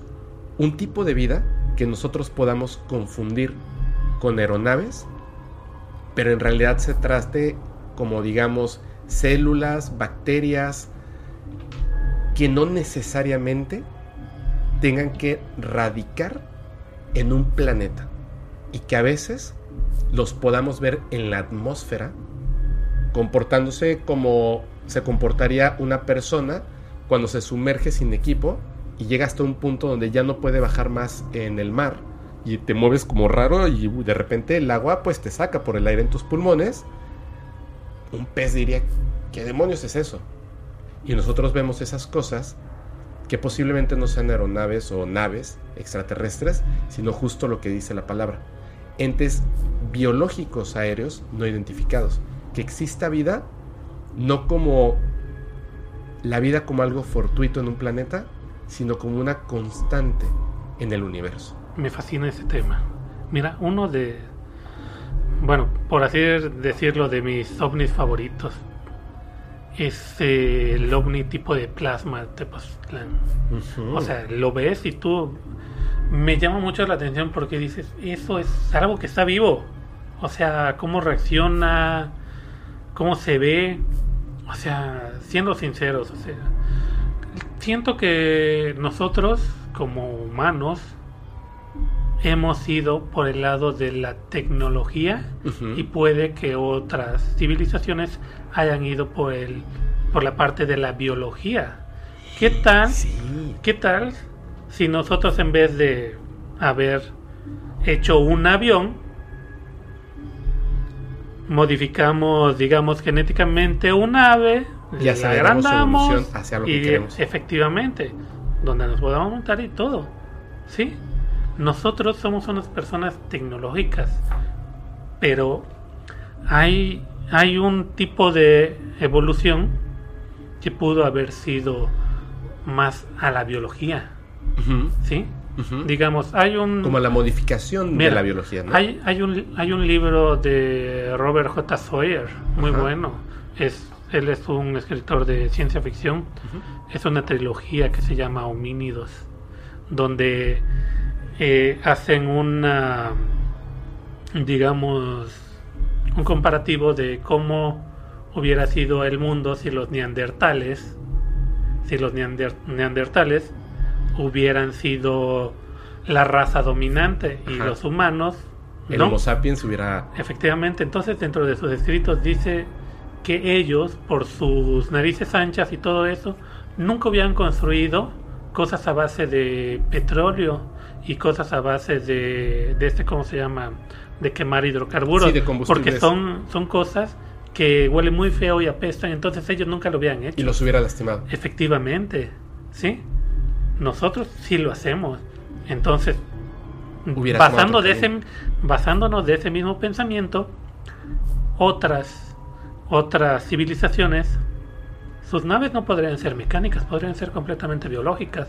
Digamos que ellos están viendo a lo interior, la base que es una célula. Muchos parecen, eh, te digo, ese parecen una célula. Parecen una célula, Parecen sí. una célula. Entonces, qué fácil si para ellos ponerse dentro de una célula y esa célula viajar o así, o sea, son muchas cosas. Seamos sinceros, nosotros podemos ver criaturas en los fon- en el fon- en la parte más profunda del océano y nosotros los vemos y decimos, esos esos son extraterrestres. No, Parecen. son peces que viven en las profundidades, en lo más profundo de las fosas que están en el océano. Y nos llama mucho la atención. Y mucho de ese tipo de cosas, muchas medusas son a ese nivel celular. Sí. Pero se ve mucho más grande. Sí. ¿Sí? Sí, sí, sí. Muchos ovnis yo he visto que son tipo como Medusas. medusas, Sí. efectivamente. Y, y estamos hablando de algo orgánico. ¿Sí? posiblemente son posiblemente son eh, o quizá es un planeta donde no evolucionó la vida de forma humanoide Efectivamente. y entonces no tuvieron la necesidad de crear herramientas que suplieran ciertas cosas y evolucionaron evolucionaron hasta que así como nosotros del mar pasamos a la Tierra y nos volvimos bípedos, etcétera. Quizá ellos pasaron de como una medusa, como lo comentas, a ser algo grande que puede viajar. Simplemente, en- en el si universo. creces en un planeta sin atmósfera, prácticamente ya estás en el espacio. Si Sí.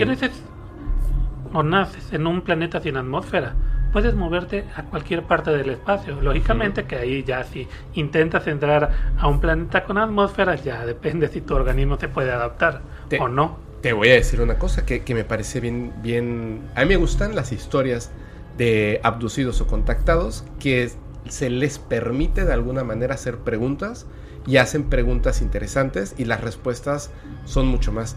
Hay una historia de un, un abducido, en ese momento no recuerdo exactamente cuál es, pero le hace una pregunta a estos seres que están, pues, lo tienen en ese momento, pero muy tranquilamente, y telepáticamente le pregunta que eh, en dónde están, porque en la Tierra los científicos observamos no solamente los planetas del sistema solar, muchos otros, y no vemos eh, rasgos de vida. Y le dice, lo que pasa es que la vida cuando evoluciona tiende a vivir dentro de los planetas. Afuera estás, bueno, expuesto a tantas cosas de la atmósfera, meteoritos, volcanes, y en el interior estás seguro, estás en un solo punto donde puedes tener una evolución más rápida y más segura. Por esa razón, no es que no estemos cercanos a ustedes, sino que no estamos donde nos puedan ver.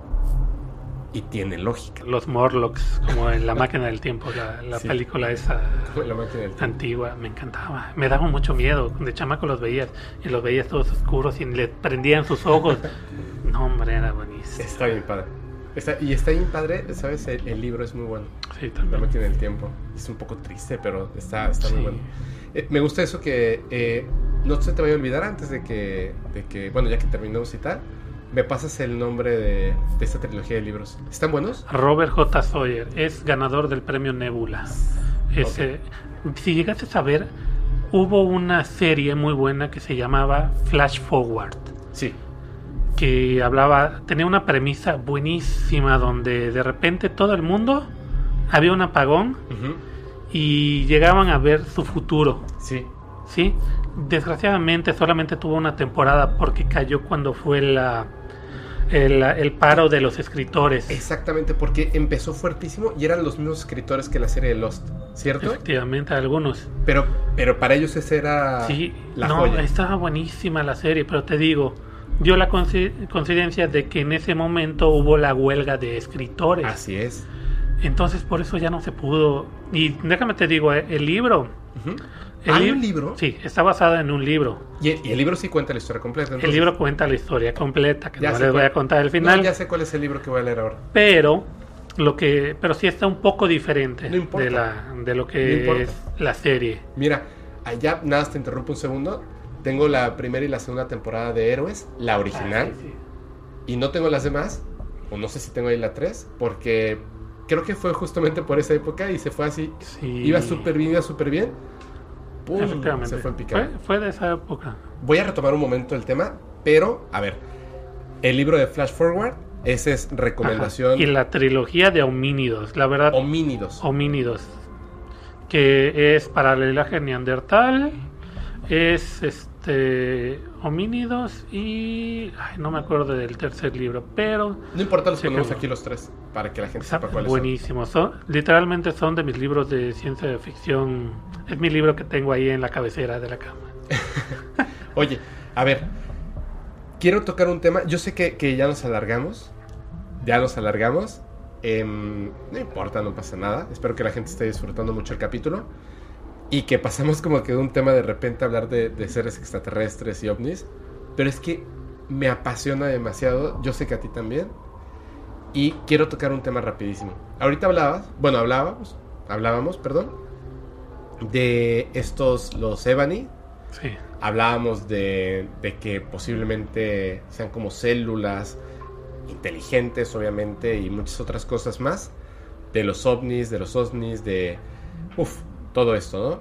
Y cómo puede ser que a lo mejor, justamente como este libro que describes, ¿no? Que son los neandertales los que, pues, extinguieron a los al Homo sapiens y no como realmente pasó, digamos, en nuestro planeta, ¿no?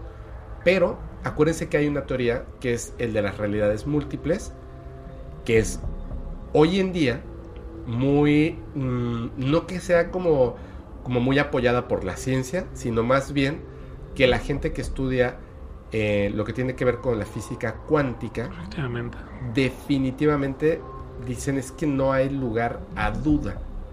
O sea, si en algún momento un evento de este tipo fue que eh, continuó la vida a través de el Homo sapiens y se extingue el Neandertal, hay otra realidad donde el Neandertal continúa y el Homo sapiens es el que se extingue y un sinfín de posibilidades más. Entonces, ¿qué hubiera pasado? Nos puede- podemos tener un montón de ideas, ¿no? Por eso hay que leer estos libros para saber cuáles son las teorías que tienen otras personas al respecto y verlo como lo que es, ¿no? Ciencia ficción Así es. interesante. Pero como siempre, todo tiene base en Científica, digamos, científica, ¿no? efectivamente. En- Ahí te pueden explicar sin problemas lo que son las computadoras cuánticas, lo que es la teoría de cuerdas. Bueno, sin problemas.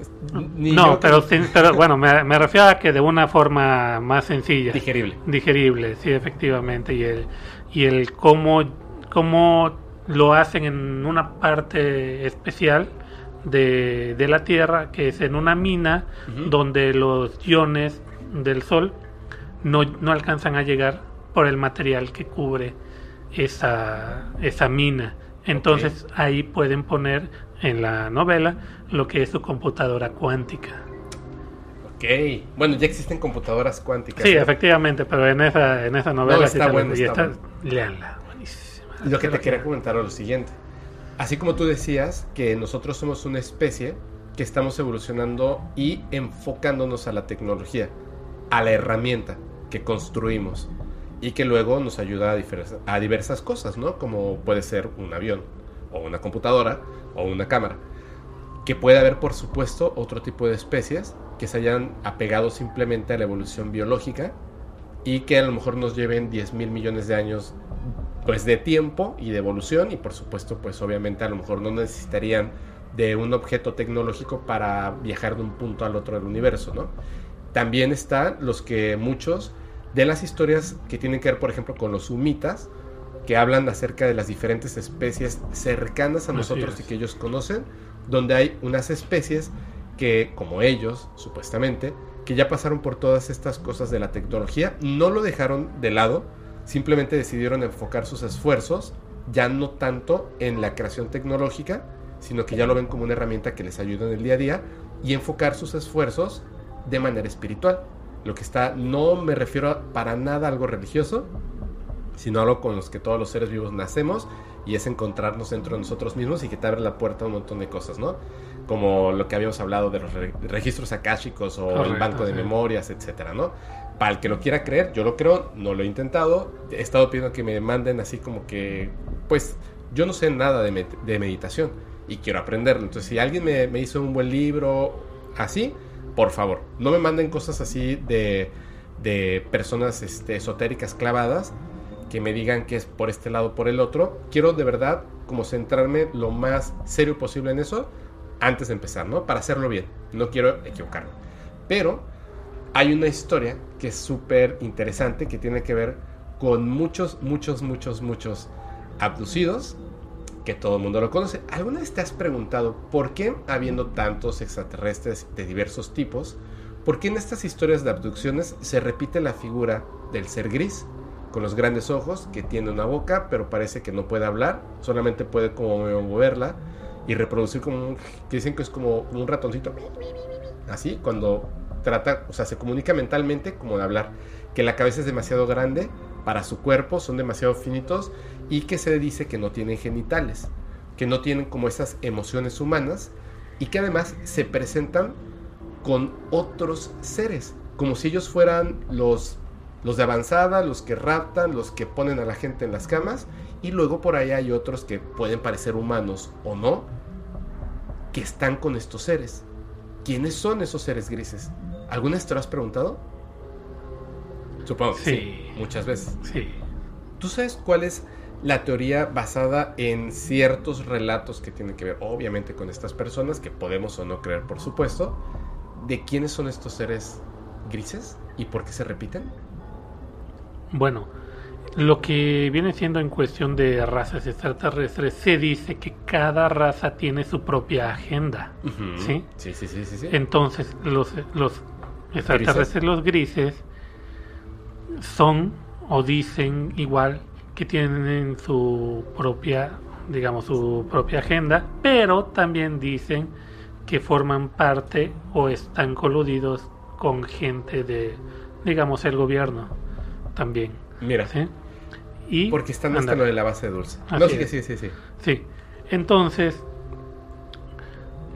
yo me he puesto a pensar muchas veces, bueno, si ellos vienen y literalmente la mayoría de la gente que ve personas grises son, bueno, extraterrestres grises, muchas están relacionadas con abducciones. Sí, sí, sí. Mayormente, o sea, las veces de las abducciones o ven grises o ven grises con humanos o ven este cómo se llama ven a este cómo se llama a humanos parecidos a los grises con- entonces vienen yo siento que ellos vienen más como a hacer la talacha de investigarnos de literalmente diseccionarnos aprender nuestra biología Mira. cómo funcionamos y cómo pueden, no sé. O sea, sinceramente el por qué no estoy seguro. No estás nada alejado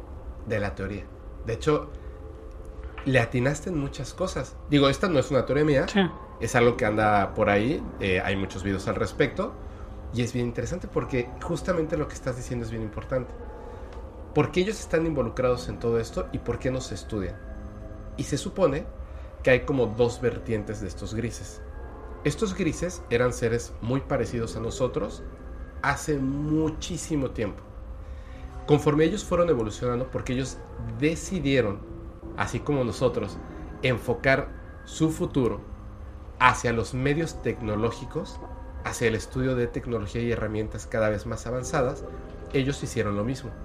Conforme iban avanzando en la tecnología, llegó un punto en el que se dieron cuenta de que esa tecnología podía ser aplicada a la genética de sus cuerpos, con lo que podían hacer que nacieran bebés que fueran más inteligentes que ellos.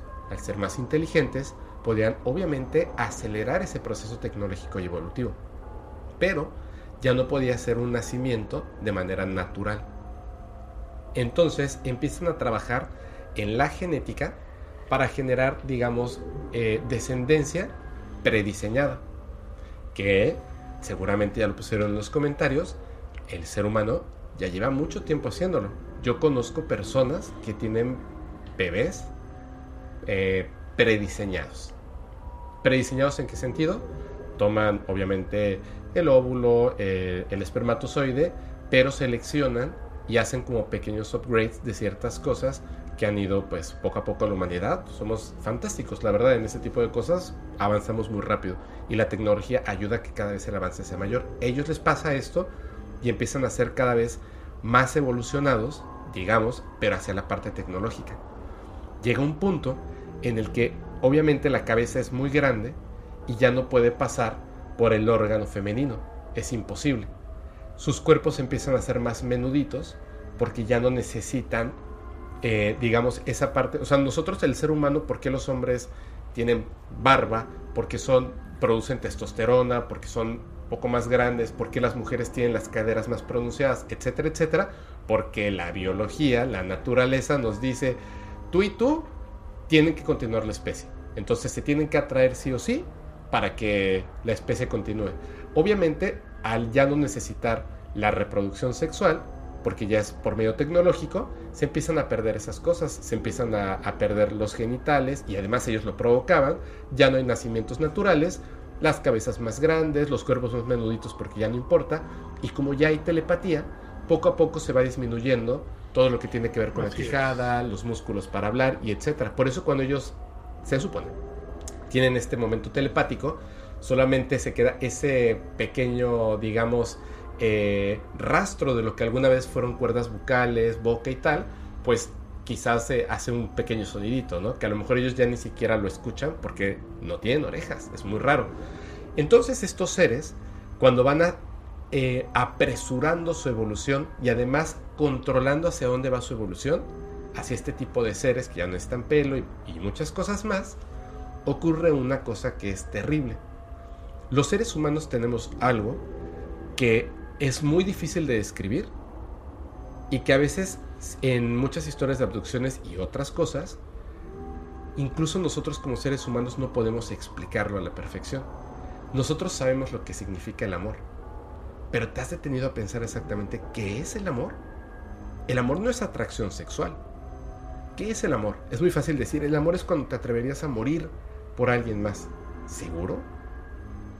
Mm, ¿Puedes amar un objeto?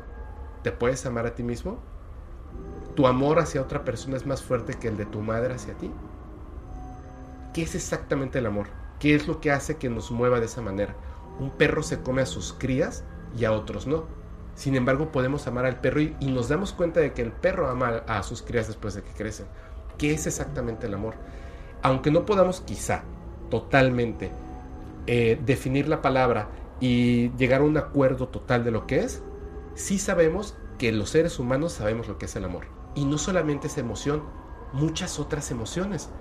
Cuando ocurre algo terrible, no importa de qué nacionalidad seas ni nada, lo primero que tratas es de salvar a los niños, ¿cierto? Claro, Sí. tiene que ver con la especie, pero también tiene que ver con emociones que son únicas del ser humano, que nos hacen hacer cosas en contra de lo lógico, en contra de- del avance tecnológico. Primero defendemos a la familia y tal. Ellos pierden totalmente estas, este tipo de emociones. Se vuelven fríos como una máquina. Pierden totalmente las emociones. Al punto de que empiezan a comercializar seres como ellos, prediseñados, con la mente totalmente desconectada para que otros seres extraterrestres compren, eh, por decirlo así, compren, ¿no? O sea, no sé si los compran o los intercambian o, o cómo llegan a esos acuerdos, pero adquieren a estos seres que ya no los ven como seres vivos, son como androides prediseñados biológicamente para que hagan ciertas tareas y se convierten como en esclavos que solamente necesitan un poco de un líquido y, y luz y con eso pues no tienen ni siquiera manera de expulsar eh, secreciones porque están demasiado avanzados, son muy perfectos en ese aspecto y entonces los tienen y trabajan por ellos, por eso te abducen estos seres que la gente comenta que al verlos sienten que no están vivos, es como si hubieran perdido el alma, ¿me entiendes? Sí. Es como si hubieran perdido el alma y además están acompañados de otros seres, que son los que los mandaron, pero quien te quiso abducir no fue esa raza de seres, fueron otros. Sin embargo, dicen que hay unas colonias de estos mismos seres grises que todavía tienen un pequeño, pequeñísimo rastro de lo que podríamos determinar como alma. Y entonces ellos están tratando con una especie parecida a lo que en algún momento fueron ellos, mucho menos evolucionada, de buscar la manera, por medio de su tecnología, de revertir el proceso que los llevó a perder su alma, combinando sus genes con los nuestros hasta que puedan tener una nueva raza muy evolucionada, pero que no sea carente de alma. Quieren volver a tener eso que es lo más importante del universo y que nosotros los seres humanos tenemos y de sobra, que es lo que atrae a tantas especies, porque es como si nosotros los seres humanos, por alguna razón, seamos sumamente especiales. Eso es lo que los atrae, pero no deben intervenir y en la, en la, digamos, en secreto, estos seres extraterrestres nos abducen porque quieren eso que nosotros tenemos y que ni siquiera pueden definir por medio de la tecnología. Me parece ultra, ultra interesante y además muy triste de cómo llegaron a eso, porque dicen que las cosas pequeñas se repiten en grande y al revés. Lo que es abajo es arriba y lo que es en tus células es en las estrellas. Lo pequeño eh, se repite hacia lo grande. ¿Cuántas personas que están escuchando o viendo el podcast, ¿no pensaron en algún momento que también nosotros nos hemos convertido en algún momento de nuestras vidas en algo así?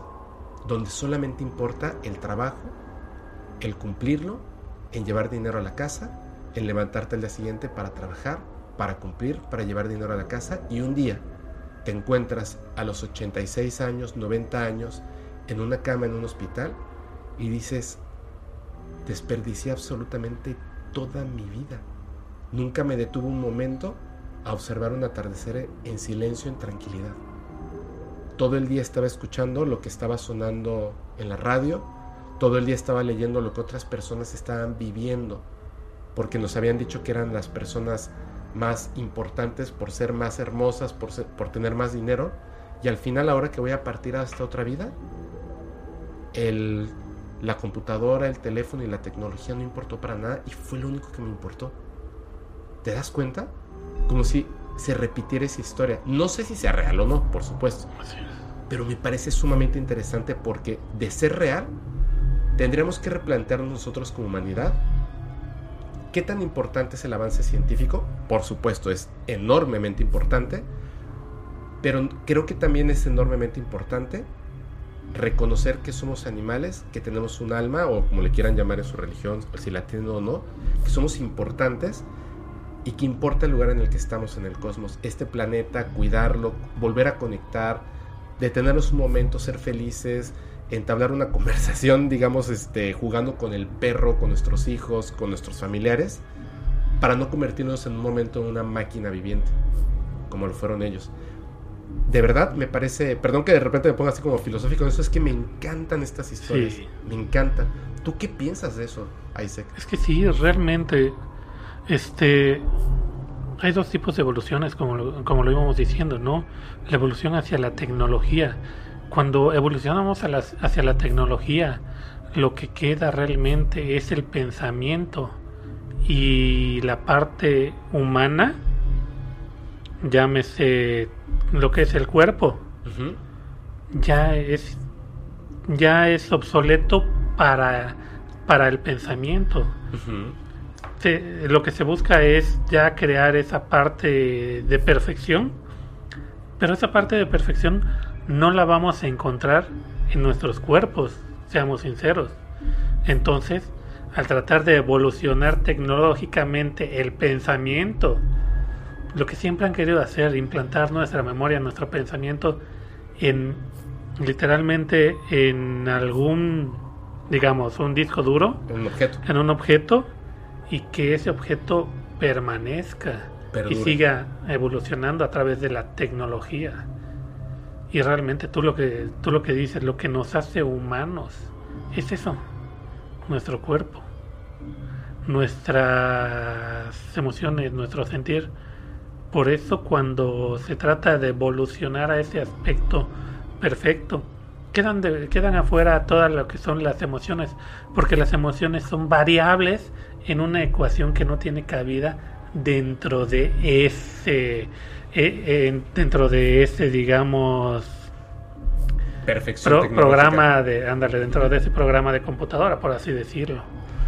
¿Has visto el- arte que generan las computadoras? Sí. Ok, yo, yo lo veo así. Está súper padre y bla, bla, bla, bla. Va a llegar un punto, por ejemplo, a mí me gustan los tatuajes. Y una vez una persona me dijo, mira, hay una máquina que tatúa. Así es. Y tú ves los tatuajes y quedan perfectos. Y digo, "Mm, sí, está padre, pero no lo haría. El arte que produce el ser humano es una mezcla entre lo casi perfecto y la imperfección del ser humano. Efectivamente. Entonces, siento que estos seres, en su búsqueda de la perfección, se convirtieron exactamente en máquinas perfectas, imperfectas como seres vivos. Y ahora Efectivamente. quieren regresar a eso. Qué difícil debe ser. Sí, es que es muy difícil. O sea, sabemos que hay momentos de nuestra historia donde no podemos volver atrás. Sí. JJ Benítez es otra cosa, pero bueno. Bueno, bueno. Es que estoy pero- leyendo ahorita, por fin, Caballo de Troya, voy a la, a la mitad del primer libro. Dios. ¿por qué Sí, no no, yo lo leí cuando estaba en la primaria. Dios mío. Con eso te digo todo. Estaba como en quinto de primaria y lo empecé a leer. Pero sí. A lo que me refiero es que hay momentos de, de la humanidad donde pasamos cierto punto, como lo que decías, ¿no? Donde tan solamente con las especies, hay especies que ya no vamos a poder volver a, a tener porque ya Sí, destruimos su Destruimos hábitat. y su hábitat y todo matamos. eso. Literalmente las extinguimos. Sí, son momentos que ya no, ya no van a pasar y en la búsqueda de esas cosas estamos perdiendo muchas cosas. El alma. Efectivamente, nuestra esencia. Al buscar todo ese tipo de cosas vamos a terminar porque es, es este momento donde o quieres ser perfecto o quieres ser imperfecto. ¿no? Evolucionado tecnológicamente. Efectivamente. Yo creo que lo, lo mejor es el balance, ¿no? Un poco de Sí. los dos. Oye, Isaac, ahora sí, wow, que cada vez vamos rompiendo más récords. Te agradezco mucho el ovni. Ah, Yo le quiero dar un mensaje rápidamente a la gente antes de súper agradecerte que estés aquí. Por supuesto, vas a regresar en un en vivo y mucho más. Quiero dar un mensaje a la gente nada más así rapidísimo por todo lo que hemos hablado, que tiene que ver desde, desde las sectas, eh, los extraterrestres, los fantasmas, los diversos puntos de vista de las cosas, los videos falsos, los videos reales, esto que ahorita terminamos hablando de los grises y cómo perdieron el alma. Yo les recomiendo eh, algo que, que a mí personalmente me ha ayudado muchísimo en la vida. Cada cosa que haganla, o sea, perdón, cada cosa que hagan, háganla con toda la pasión del mundo. Vivan cada segundo. Si se equivocan y les duele, también disfruten cada segundo de dolor, porque es irrepetible. Eso es lo que está súper padre. Yo no sé qué es el alma, no sé definitivamente exactamente qué es el amor, pero yo les agradezco y creo que el amor es justamente lo que se ha hecho en esta comunidad paranormal, donde la gente comparte muchísimas cosas, los invitados, las invitadas, cada uno de los seguidores y seguidoras, cada persona que comenta, que deja sus comentarios, que esparce buena vibra, yo creo que está ahí. Y tenemos diversas ideas, opinamos distinto, pero no nos enjuiciamos, lo cual es, me encanta de esta comunidad. Me mandaron muchos mensajes diciendo de felicidades, llegaste a 100 mil. No, yo no llegué a 100 mil. Llegamos a 100 mil. Y vamos a llegar a un millón y vamos a llegar a muchos más. Porque como las abejas o como las hormigas, esta comunidad paranormal es en conjunto. Y Isaac, bueno, Isaac, perdóname. Así, no me vayas a decir Felipe, ¿eh? Dime Pepo. Isaac, amigo. Este, yo te agradezco mucho porque ahora oficialmente ya eres este, parte de la comunidad paranormal. Te tienes que poner uno, pero con el loguito de, Ah, por supuesto. de la comunidad aquí en el hombro. y este, algo que le quieras decir a, a la gente antes de que nos vayamos. Bueno, antes que nada agradecerte por haberme invitado. Realmente tú ya lo dijiste. Este, lo padre de, de esta comunidad que has creado es que es un, un lugar donde mayormente lo que se comenta es las historias de las demás gentes y que las propias gentes comentan sus historias sin y que digamos que es un lugar seguro para poder contar cualquier tipo de cosa asombrosa que nos haya pasado, que le haya pasado a cualquier gente. Sí. Entonces, de antemano, te felicito por esto que estás haciendo, es- por esta divulgación de todo lo que la gente dice, que realmente sabemos que hay cosas muy padres, hay cosas muy escalofriantes, hay de todo aquí. Y muchas gracias por haberme invitado. Realmente, de igual quiero agradecer a las personas que me compartieron amablemente sus historias y tenerles confianza para que se puedan este, compartir aquí. Sí, saluda a mi familia, a todos. Sí, a Belleza también, saluda a Belleza. y pues nada, pues gracias por todo. ¿eh? La verdad, me encantó estar aquí. Hablamos de todo y hasta terminamos con algo tan introspectivo como importante como qué es el amor realmente.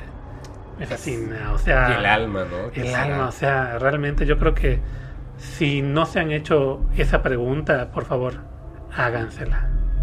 Muy bien. Te agradezco de verdad muchísimo. Y ya nos vamos a despedir porque ya estuvo, estuvo bien largo. De verdad, muchísimas gracias. Tienes que regresar, tienes que regresar. Por supuesto. Eh, creo que en dos o tres viernes es cuando vas a venir para el en vivo. De hecho, la gente va a ver este, este video y el lunes y me parece que inmediatamente el viernes vienes con nosotros para que sigamos hablando del tema.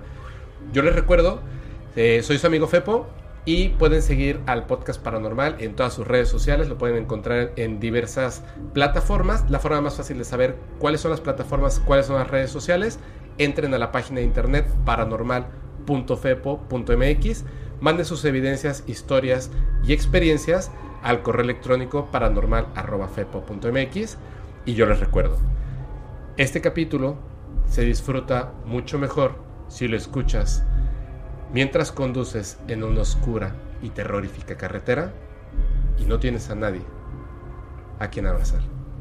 Chao.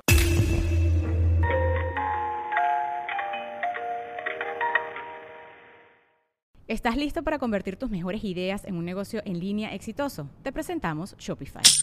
Tal vez no lo sabías, pero nuestro podcast More Than Mamis es un negocio y lo empezamos por supuesto para desahogarnos y hablar sobre la maternidad, no para convertirnos en expertas de ventas y del e-commerce. Así que sí, necesitábamos ayuda para vender nuestro merch y poner en marcha nuestra tienda. ¿Y cómo suena con Shopify?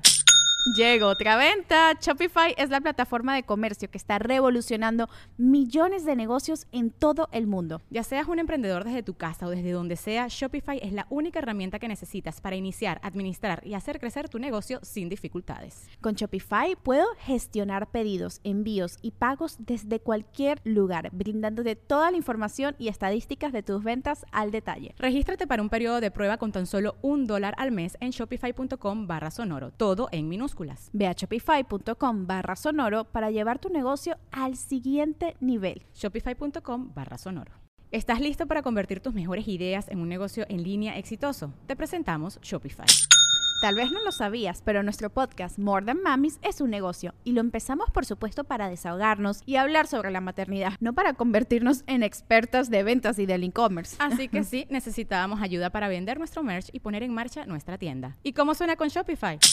Llegó otra venta. Shopify es la plataforma de comercio que está revolucionando millones de negocios en todo el mundo. Ya seas un emprendedor desde tu casa o desde donde sea, Shopify es la única herramienta que necesitas para iniciar, administrar y hacer crecer tu negocio sin dificultades. Con Shopify puedo gestionar pedidos, envíos y pagos desde cualquier lugar, brindándote toda la información y estadísticas de tus ventas al detalle. Regístrate para un periodo de prueba con tan solo un dólar al mes en shopify.com barra sonoro, todo en minúsculas.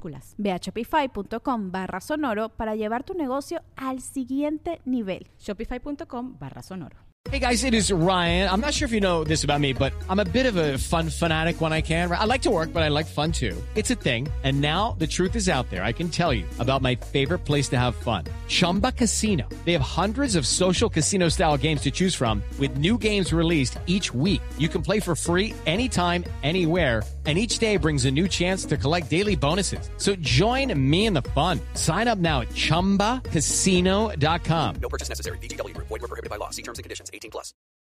When you need mealtime inspiration, it's worth shopping Kroger, where you'll find over 30,000 mouthwatering choices that excite your inner foodie. And no matter what tasty choice you make, you'll enjoy our everyday low prices, plus extra ways to save, like digital coupons worth over $600 each week. You can also save up to $1 off per gallon at the pump with fuel points. More savings and more inspiring flavors make shopping Kroger worth it every time. Kroger, fresh for everyone. Fuel restrictions apply.